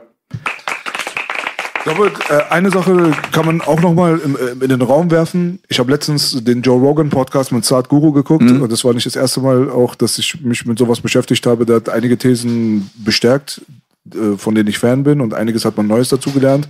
Ich glaube wirklich, das, was er so betont, ist sehr, sehr wichtig und zwar, dass die Menschen die Connection zum Boden verloren haben. Ja. Ich glaube, das war auch eine Sache. Erdung. So, die Erdung ist sehr, sehr wichtig, dass man äh, zum Beispiel heutzutage alleine Schuhe trägt und eigentlich auf Steinkonstrukten läuft quasi, die über dem Boden sind. Heißt, wir haben eigentlich gar keine Connection zum Boden. Also wenn du wirklich barfuß mit der Natur selbst irgendwie verbunden wirst und dann noch berücksichtigst dadurch, dass du zum Beispiel über deine Hände, über dein Gesicht und so weiter auch eine Vitamin D-Zufuhr des, der Sonne und so weiter, dass es halt nötig ist für den Körper. Aber ich glaube, der Boden selber an und für sich, wir haben eine Sache, haben wir getan und haben ein komplettes Ungleichgewicht in den kompletten Komplex reingebracht, indem dass wir den Boden zerstört haben. Mhm. In dem Augenblick, dass wir den Boden zerstört haben, dadurch, dass wir den Boden übersät haben mit irgendwelchen Asphalt und Straßen und keine Ahnung was, und dass wir den Boden zerstört haben in Bezug auf die Nährstoffe, die da drin sind, die dann den Keim dann wachsen lassen, zu dem machen lassen, zu dem, was wir dann wieder zu uns nehmen schon wieder. Alleine ein einziger Faktor, die Zerstörung des Bodens, hat die Zerstörung der Menschheit eigentlich mit sich gebracht. Und ich glaube, dass du solche essentiellen philosophischen Geschichten und so weiter, dass die auch einen wissenschaftlichen Hintergrund haben. Je mehr man da reinguckt und reindickt, wird man das merken. Menschen haben auch immer auf dem Boden normalerweise gesessen, haben auch gegessen und so weiter. Das hatte sehr, sehr viele Vorteile, zum Beispiel alleine für die Struktur des Knochenbaus ja. und so weiter. Gerade sitzen, Knie stretchen und keine Ahnung was. Zum Beispiel auch Gebetsgeschichten und so weiter sind auch dafür, haben auch zum Beispiel nicht nur einen religiösen Vorteil, sondern wenn du religiös bist und du sagen wir mal, du betest jetzt fünfmal am Tag, alleine die Position Positionen, die du beim Beten einnimmst, zum Beispiel, sind ja auch dann schon wieder, Grüße an den Bruder Kevan, der hat das auch erzählt, aber nicht der Kevan, ein anderer Kevan, dass man da halt auch dann sehr starke Connection zum Beispiel auch zu buddhistischen und Yoga und so weiter, dass man da halt Connections dann auf einmal findet, die dann tatsächlich wahr sind, ja. Wenn du so, also ich könnte jetzt so gewisse Positionen zeigen, die aus dem Yoga eigentlich normalerweise sind. Das sind die genau dieselben, die die Moslems und die Christen benutzen, um zu Gott zu beten. So. Ja. Ich glaube, da ist eine große Interconnection innerhalb der Zivilisation und äh, auch der Menschen, die immer mehr und mehr, glaube ich, als verlorenes Wissen, was früher Standard war, zurückkommen müssen in unserem jetzigen Komplex. Siehst du, und deswegen, deswegen bin ich das auch, bin ich auch dankbar dafür, dass ich hier heute eingeladen bin, weil das sehe ich zum Beispiel auch bei Fair Talk. Ähm, wir machen ähm, auch jetzt neben den politischen Themen, die wir machen, eben immer wieder auch genau diese Themen. Ja, also äh, wir haben jetzt demnächst eine Sendung, äh, die wir aufzeichnen werden. Wir machen das zum ersten Mal auch mit Publikum Anfang Juli in Düsseldorf. Ähm, und äh, weil wir auch gesagt haben, wir, wir wollen uns weiterentwickeln, ja, ja ähm, und finden es einfach spannend, jetzt auch mal die Menschen, die das sehen, auch kennenzulernen, ja und ähm, und, und da geht's in dieser Sendung über das Thema Leben und Tod. Also was ist eigentlich der Tod? Also eine philosophische Betrachtung des Todes. Und wir haben unter anderem eben Menschen da, die Nahtoderfahrungen erlebt haben. Oh, wir haben einen Wissenschaftler da, der sich damit auseinandergesetzt hat, weil wir bei Fairtalk eben sehen, wir sind ja am Anfang gestartet und haben gesagt, wir wollen den Diskurs fördern. Wir wollen letztendlich beide Seiten an einen Tisch bringen. Das ist uns mal ganz gut gelungen, aber im Überwiegenden hat halt die andere Seite, die wir so gerne gehabt hätten, immer abgesagt. Sie hat immer gekniffen, hat gesagt, wir kommen nicht. Also wie oft haben wir Herrn Lauterbach eingeladen? Wie oft haben wir Herrn Drosten eingeladen? Und das meinen wir so. Also um das mal ganz klar zu sagen, da sind wir auch genau wieder bei dem,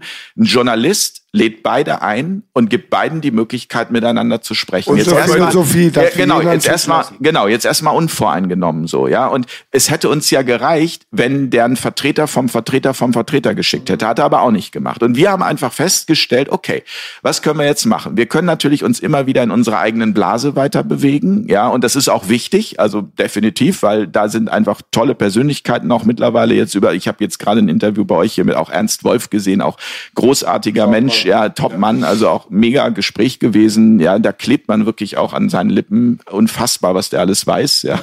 Ähm, und äh, wo man sich auch denkt, warum sitzt der nicht bei Markus Lanz? Da gehört er eigentlich auch hin, würde man jetzt so meinen. Aber er hat oder eben, auch nicht. Ja, oder auch nicht. Aber er, so, das, da sind wir jetzt wieder bei dem äh, schön, dass es die alternativen Medien gibt und, und dass es äh, diese, dass es diese Möglichkeiten gibt. Aber was, was ich halt sagen will, ist, dass ähm, neben dem Diskurs, den wir fördern wollen, wir eben auch das Themenspektrum erweitern wollen, um genau über solche Themen, die natürlich triggern, das wissen wir auch. Ernährung ist ein Triggerthema.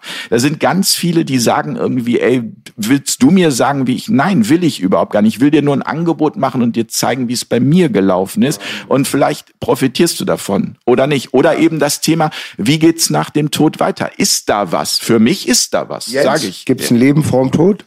ja. Und was mir eben noch mal einfiel, weil ich unbedingt sagen wollte, ist, dass bei der ganzen Technik, die der Mensch immer mehr Technik kommt und fliegen können wir schon, vielleicht auch bald ewig ja. leben, wer weiß. wir entfernen uns immer mehr von Gott, lass mal Gott aus dem Spiel. Aber wirklich das, was den Menschen gut tut, das ist immer noch vielen gar nicht bewusst. Der weiß dann halt, wie er zehn Apps und eine Million Pornos in einer Sekunde runterladen kann. Aber was den Menschen wirklich gut tut, wissen die wenigsten. Ja. Und da müssen wir wieder hin. Dieses Wissen, dieses was kommt danach und gibt es möglich und nicht als Hinweis auf, ach ja, wenn ich noch ein Leben danach habe, muss ich mich ein, muss ich in diesem Leben nicht leben. Ganz im Gegenteil, sondern einfach dieses Leben als das zu sehen, was es ist, ein großer, eine große ja. Spielwiese auch, um Erfahrungen zu sammeln. Mhm. Also was wäre das Leben ohne die Erfahrungen? Und Erfahrungen sind mal gut und mal schlecht. Beides gehört dazu. Wir leben in einer Polarität. So, und wie geht das dann danach weiter? Gibt es da möglicherweise eine, eine Perspektive? Und wenn ja, wie sieht die eigentlich aus? Und das, finde ich, müsste in unserer Gesellschaft, weil, weil eins ist doch klar, aus meiner Sicht haben die meisten Menschen nicht Angst vom Tod, sondern Angst vor ungelebtem Leben. Und ähm, je mehr Menschen ihr Leben nicht leben, umso mehr kann das System, was wir haben, mit diesen Menschen auch machen, was sie wollen. Weil wenn sie dann sagen, tragt Masken, macht das, damit ihr nicht sterbt, sagen alle, okay, ja Gott, ich lebe ja mein Leben nicht. Aber irgendwann dann, wenn ich mal Rentner bin, dann fahre ich mit einem Vespa-Roller, keine Ahnung, durch Italien oder sonst irgendwas. Nee, mach's doch jetzt. Mhm. Also geh doch jetzt sozusagen hin und äh, mach es. Ja, und Zahnrad, also Hamsterrad. Genau, es ist immer so diese Aufschieberitis nach dem Motto später, später, später und dadurch kommt man immer mehr in Panik, je älter man wird, die Dinge nicht zu tun, die man äh, eigentlich tun wollte. So. Guter ja, Punkt. Ja. ja, und, und das. Wie heißt denn die Sendung? Was denn? Die, die du jetzt vorhast. Ne, die Sendung heißt Leben oder Tod. Also wie geht's weiter? Nach die dem, heißt so, ja? Nein, den, den genauen Titel haben wir noch Ach gar nicht. Das, also es geht eben um äh, diese Nahtoderfahrungen und was man daraus lernen kann und um den Wissenschaftler, der halt mit vielen Nahtoderfahrenen ähm, seine Studien gemacht hat, um da mal zu gucken, gibt's da möglicherweise eine Wissenschaft, von der wir einfach nur nichts wissen? Mhm. Und mit den Titeln ist es bei uns immer tatsächlich so, das passiert immer ganz spontan, übrigens auch meistens aus dieser Stille heraus. Also wir haben manchmal am Tag der Aufzeichnung noch nicht den Titel, sondern erst eine Stunde vorher. Und hier unser Alex wird dann immer ein bisschen so so, wir brauchen jetzt aber mal einen Titel, was ich dann auch verstehen kann. Und dann kommt er aber auch der Titel und dann passt er auch der Titel. Also von daher, ich könnte dir jetzt einen Titel ausdenken, der aber wahrscheinlich in äh, vier Wochen, wenn wir das machen, oder ich glaube, wenn die Sendung hier ausgestrahlt wird, sind es noch zwei Wochen bis Anfang Juli. Ähm, ganz anders ist. Ich habe immer auch ganz ja. kurz, weil du dich ja hast, wer hat sich mit, der Herr Homm hat sich mit Kevan angeguckt. Ich habe das ganz oft, dass du so bestimmt was siehst und dann auch eine Silhouette ist ganz schwer zu erklären. Genau. Und Nahtoderfahrungen sind verrückt, sehr interessant. Ja. Also zum, äh, zum Abschluss können wir äh, auch nochmal so ein bisschen auf eure Sendung natürlich mhm. eingehen, wo natürlich die Empfehlung da ist, die Leute, die dich jetzt gerade hier quasi beobachten und die das noch nicht gekannt haben. Ich denke, die äh, sehen da auf jeden Fall sehr interessanten und sympathischen Kerl. Danke. Deswegen geht mal auf Fair Talk und checkt das Ding mal auf jeden Fall ab. Aber gebe ich gerne zu. Wie alt bist du? Du bist keine Frau, die darf ich das fragen. Also ich bin Mitte 70, nein. 51. 51? Ja. ja, gut gehalten auf jeden Fall. Ja? Danke. Applaus für den Jens auf jeden Fall. Ja. Muss man schon sagen. Muss man schon mal schaffen. 51. Ja. ja. Nee, du hast jetzt äh, sehr, sehr viele Folgen. Ne? Danke. Ja. ja. Du hast sehr, sehr viele Folgen jetzt gerade den Leuten da draußen bereitgestellt, äh, zusammen mit deinem Team. Ähm, was sind denn so die Folgen? Kann man da irgendwas sagen, wo du sagst, ey, das ist mir jetzt so besonders im Kopf hängen geblieben. Also ich kann mich daran erinnern, dass die Ken FM, Ken Jebsen, K1-Folge, dass die die Folge war, die mich auf euch aufmerksam gemacht hat und die dann kurze Zeit später aus dem Internet genommen wurde, sehr, sehr ärgerlicherweise, also ja. aus dem Mainstream, aus YouTube. Ja, ja. die hatte irgendwie knapp, knapp schon 600.000 Klicks oder Richtig. so und dann ist sie irgendwann gelöscht worden. Ja. Und dann haben wir aber interveniert, dann war sie wieder da und dann ist sie eigenartigerweise nach einem halben Jahr wieder gelöscht worden also sehr eigenartig gelaufen. Habt ihr die Sendung mitbekommen, die bei Markus Lanz gelöscht wurde? Nee. Nee, vor einigen Tagen, da ging es halt um diese Zuschüsse von großen Konzernen wie McDonalds und Starbucks ja. von Corona, dass die doppelt abgegriffen haben. War ganz lustig. Und da hat sich da hat der eine im Kopf und Kragen gedreht. Auf einmal war die Sendung weg. Ja, Gratulation ja. dafür auf jeden Fall. Ja, also wenn man sich jetzt mal das ganze Spektrum anguckt, du hast ja auch schon sehr, sehr viele sehr interessante Gäste an mhm. deinem Tisch begrüßen dürfen, mal in einem Einzelgespräch wie bei Fair Talk, mal in so einer Runde und so weiter. Äh, wenn du dir das jetzt so alles so vors Auge führst, quasi vor dein geistiges Auge, gibt es da bestimmte Höhepunkte oder kannst du das nicht sagen? Schwer zu sagen, weil wirklich, also es ist ich habe immer das Gefühl, dass, also das klingt jetzt vielleicht ein bisschen kitschig, aber dieses Projekt Fair Talk ist so ein Projekt, was irgendwie so wie vom Himmel gefallen ist und plötzlich funktioniert hat. Ähm, und die Leute, die zu uns kommen, und so wie das übrigens mit den äh, Themen ist, ist das ganz oft auch mit den Gästen, dass manchmal irgendwie drei Tage vor einer Sendung von vier Gästen drei abgesagt haben und trotzdem dann äh, zur Aufzeichnung vier Gäste da sitzen. Es hat sich halt einmal gedreht. Wir, wir versuchen das einfach intuitiv zu machen.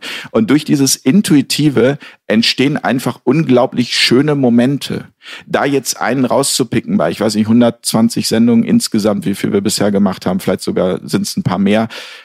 Nee, kann ich ehrlich gesagt gerade nicht. Ich, Schwer, ne? Nein, weil das auch so, das wäre wirklich schwierig zu sagen, weil mich alles, was da an diesem Tisch passiert, weitestgehend auch berührt, weil die Menschen, die da sitzen, so wie ja auch mit dir bei After Dark, mhm. da oder wie hier auch gesprochen wird, einfach diese Ehrlichkeit zu spüren ist. Man, man macht sich nichts vor. Man redet irgendwie nicht, keine Ahnung, sich größer als man ist oder man erzählt keine frei, Scheiße, frei, man ist frei. sondern man ist bereit, sich auch verletzlich zu zeigen und sich dadurch auch authentisch zu zeigen. Und ähm, es hat natürlich Momente gegeben, auch gerade wenn wir jetzt neben den, ich nenne es jetzt mal so altbekannten Gesichtern dieser alternativen Szene auch mal eine Mutter da haben, die eine, eine Tochter hat, die gemobbt wird in der Schule, die erzählt, ja, wo man dann wirklich in dem Augenblick erstmal überhaupt fühlen kann, was das für Eltern bedeutet, wenn sie ein Kind haben, das über so eine seelische Qual, also dieses Leiden, ja. Natürlich gibt es, äh, da gibt es hunderte Momente, und ähm, ja, vielleicht wäre das mal gerade irgendwie eine gute Idee zu sagen, wir machen irgendwann mal zum Jahresende so ein Format, wo wir die Momente des Jahres zusammenstellen und das einfach mal so auf sich wirken lassen, weil da ist, ja, da ist wirklich, da gibt's ganz viel zu entdecken über diese Verletzlichkeit der Menschen, die sich dort wahrhaftig zeigen. Du liebst das war jetzt alle fast deine eine, Babys. Du liebst alle deine Ja, Babys. das war jetzt fast eine diplomatische Antwort. Ja, ne? So mehr oder weniger, aber die war trotzdem nachvollziehbar. aber wann, wann, hast du das letzte Mal ähm, Rap-Show geguckt?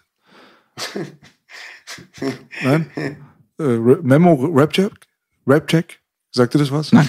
Sagt dir nichts? Nein. Ich habe jetzt einmal eine ernste Frage. Nein, nee, ich, ich meine es jetzt im Ernst. Ja, ich das auch. Das ist eine ernste Frage. So, das ist so. Klär mich auf. Äh, Deutschrap. Ja. Damit hast du wahrscheinlich gar nichts zu tun. Nein. Nee. Aber ich finde also. Das war meine Frage, Belasch. Ich wollte den lieben Jens fragen, ob er überhaupt mit Hip-Hop irgendeine Verbindung hat. Ich finde es mega spannend, dass diese Welten dann zusammenkommen. ist lustig, ne? Nein, das ist nicht nur lustig, das ist genau das, was, also, weshalb ich das liebe, was ich mache. Äh, Im Sinne von, weil, weil das einfach genau das ist, wo ich das Gefühl habe, das ist authentisch und ähm, das fehlt an allen Ecken und Kanten. Und das meine ich nicht auf mich bezogen, sondern das, also das meine ich auf alle bezogen, die so wie ihr mit eurem Projekt, wir mit unserem Projekt und jeder, der sein Projekt hat, da an den Start geht und bereit ist, aus diesem Showfucking auszusteigen. Ja, ja, ja wir ja, sind ja Wölfe, weil die Wölfe sind die einzigen, die nicht in der Zirkusarena sind. Wir lassen uns nicht dressieren. Ja. Du, du hast wahrscheinlich den Bushido-Prozess nicht verfolgt. Äh, es gab eine Dokumentation darüber. Hast du das geguckt? Ja. Auf Netflix? Das ja. hast du gesehen. Also, ja. okay, so viel Gesicht, Also meine, meine, meine Frau hat das angeschaut. Ich ja. bin immer wieder dazu gekommen und ab und zu auch mal zu. Das ist eine andere Schwäche von mir. Ich stehe überhaupt nicht auf irgendwie, keine Ahnung, Fernsehen, Serien. Also ich selber, ich, keine Ahnung, das, äh, ja. Nee, ich wollte, ich, wir haben auch übrigens also keinen Fernseher zu Hause, obwohl das jetzt ja Internet ist schon klar, aber wir haben seit, weiß ich nicht, 15 Jahren gibt's bei uns keine keine Kiste mehr, in, der, in die man irgendwie reinschauen kann. Wenn überhaupt streamen wir es über einen Computer. Ja. Und, und ich, zahlt trotzdem GZ. Was? Das ja, natürlich. ja, was heißt natürlich ironisch, ja. Äh, ne, man hat es mit einer Person zu tun, die so gar nicht aus dieser ganzen Deutschrap-Landschaft kommt, sich damit überhaupt nicht beschäftigt, null Prozent Bescheid weiß. Da ist natürlich dann das Bushido-Thema, was ein sehr, sehr mainstreamiges, fast schon Popcorn. Ja. Ähm, das kann man so als Ausnahme vielleicht dann nehmen. Das ist dann tatsächlich sogar zu Leuten wie dir durchgedrungen. Ja. Aber es ist halt interessant zu sehen, wie mittlerweile sich auch so Grenzen quasi so ein bisschen gelöst haben.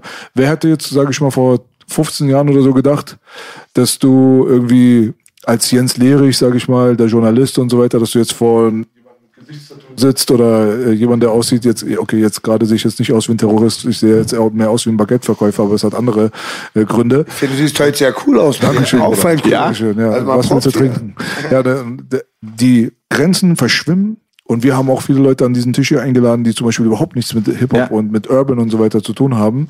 Und äh, wir werden eingeladen zu Formaten wie deinem Format und Genau. so weiter. Das ist halt das, wo ich mal gucken wollte, ob du überhaupt irgendeine Verbindung zu diesem ganzen Urban-Zeugs hast, hast oder nicht. Und das ist anscheinend nicht der Fall so. Aber das Auch heißt, Eine Frage, ob du mal Verbindung mit Rap oder so hattest. Nee, aber wenn, wenn sozusagen ich das, auch da bin ich völlig so frei im Sinne von, wenn du mir jetzt irgendwie ein paar äh, Songs schicken würdest, die ich, die mich berühren, die ich geil finde, würde ich die geil finden und sagen, dann würde ich das auch sagen, dass ich sie geil finde. Ich kenne sie wahrscheinlich einfach nicht, weil ähm, ich bin groß geworden, das muss ich sagen, mit äh, Udo Jürgens und ABBA. Ja, davon bin ich geprägt und zwar äh, massivst. Ja, ähm, was aber nicht heißt, dass ich nicht für ähm, oder ich höre gerne Klaviermusik von Ludovico Einaudi. Finde ich großartig. Ich war auch übrigens in Berlin hier im Konzert, habe ihn erlebt und es war ein faszinierendes Konzert. Ich schick dir mal ein paar Sachen von meinem Schick, Jugend, nee, von meinem Ernst, nee, Jugendjürgen. nee, aber macht es wirklich, weil das meine ich auch ohne Scheiß. Ich höre mir das an und also ich kann mir vorstellen, dass mich auch berührt im Sinne von, weil, weil ich euch schätze. Also ich, ich zum Beispiel mache seit über 20 Jahren Musik. Ich mache manchmal echt nur meine Atzen zu entertainen, da bin ich auch der gleiche. Ich habe aber auch oft schon mal was gemacht, was auch gegen die Wand gefahren ist, in dem Sinne von, dass man sich da was verbaut hat, weil ich das gesagt habe, weil ich gesehen habe.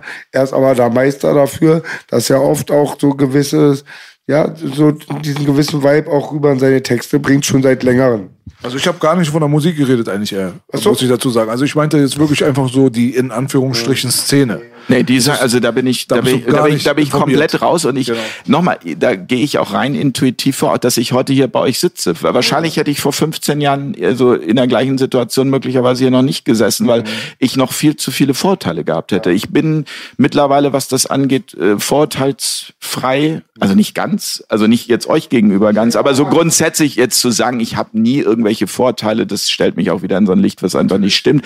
Man hat immer irgendwie schon so alleine nur, wenn im Reflex irgendein Gedanke äh, hochkommt, dann ist das ja schon le letztendlich das Vorteil. Aber das ist für mich kein Grund zu sagen, da gehe ich nicht hin und guck mir das da vor Ort an. Und das ist auch nochmal was, was ich so so krass finde.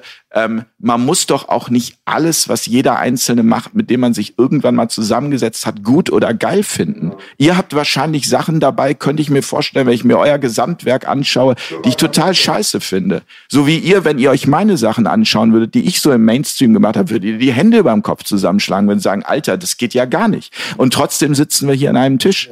Und können, wie ich finde, uns sinnvoll, ich weiß nicht wie lang, aber anderthalb Stunden oder wie lang ist das jetzt, äh, Absolut. miteinander unterhalten. Ähm, Das ist unsere Philosophie, dass wir kein canceln, ja, und dass wir, B sagt immer ab dem Moment, wo wir nicht mehr reden, sondern Waffe aufeinander halten, dann ist vorbei. Ja. Also Austausch ist ganz wichtig.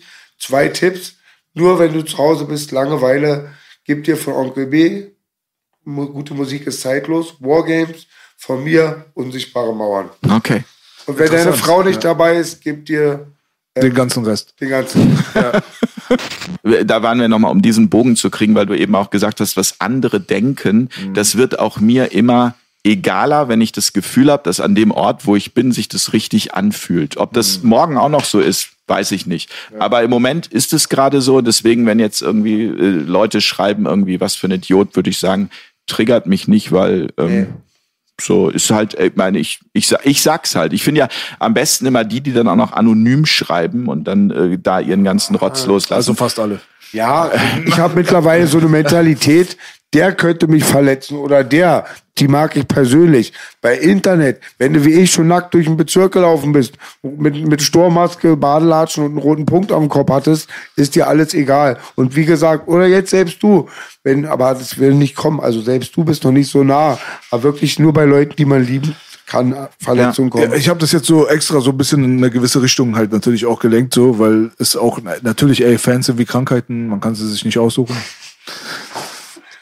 Jetzt könnt ihr euch alle aufregen. das ist so ein geiler nein, Spruch, nein, oder? Das Ding ist so, Das ist so geil. ich habe es ja bei Ernst Wolf gesehen. Ernst Wolf hat, äh, äh, der hat den Talk, den er hier gehabt hat, auf seinen eigenen Kanal hochgeladen und da kamen schon so die Kommentare. Ja, Herr Wolf, äh, langsam müssen Sie aber aufpassen, mit welchen Leuten Sie sich umgeben und so.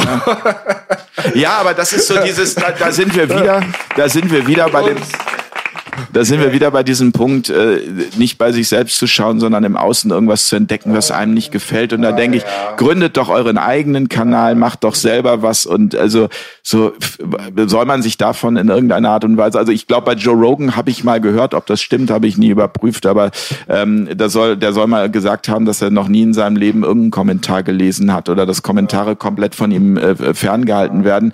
Äh, Das ist wahrscheinlich das Beste, was man tun kann, sowohl im Positiven, wo man zu sehr gelobt wird, als auch im Negativen, wo man zu sehr runtergezogen wird. Einfach das machen, was so aus dem Herzen kommt und dann äh, ist es richtig. Also Meinung ist wie ein Arschloch. Jeder hat einen. So ist es. Aber das mit den Fans der Bestspruch des Tages. Ja, Herr Lierich, es war uns ein Blumenpflücken auf jeden Fall. Ebenso. Ja. Gibt es noch irgendwas, was Sie loswerden möchten an die Fanbase da draußen? Was gibt es an äh, Möglichkeiten, in Kontakt zu treten, zu konsumieren? Wahrscheinlich das gängige Social-Media-Zeug. Ja, natürlich haben auch wir T-Shirts, Kaffeetassen und freuen uns über jede Form von Unterstützung, weil das auch einfach wichtig ist, ähm, dass äh, über die Unterstützung das Projekt nur möglich ist. Wird bei euch genauso sein, weil Ganz wir alle ja. müssen am Ende irgendwie Mieten und auch ein paar Honorare und sonst was bezahlen.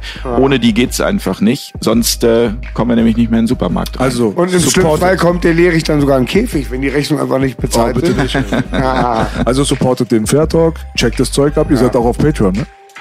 Wir sind äh, überall. Jetzt frag mich nicht im Detail, wo wir überall sind. Auch Sie das sind ist- einfach überall. Wir sind, Unterstützt wir sind einfach Ich kann mal überall. was zum Fair Talk sagen.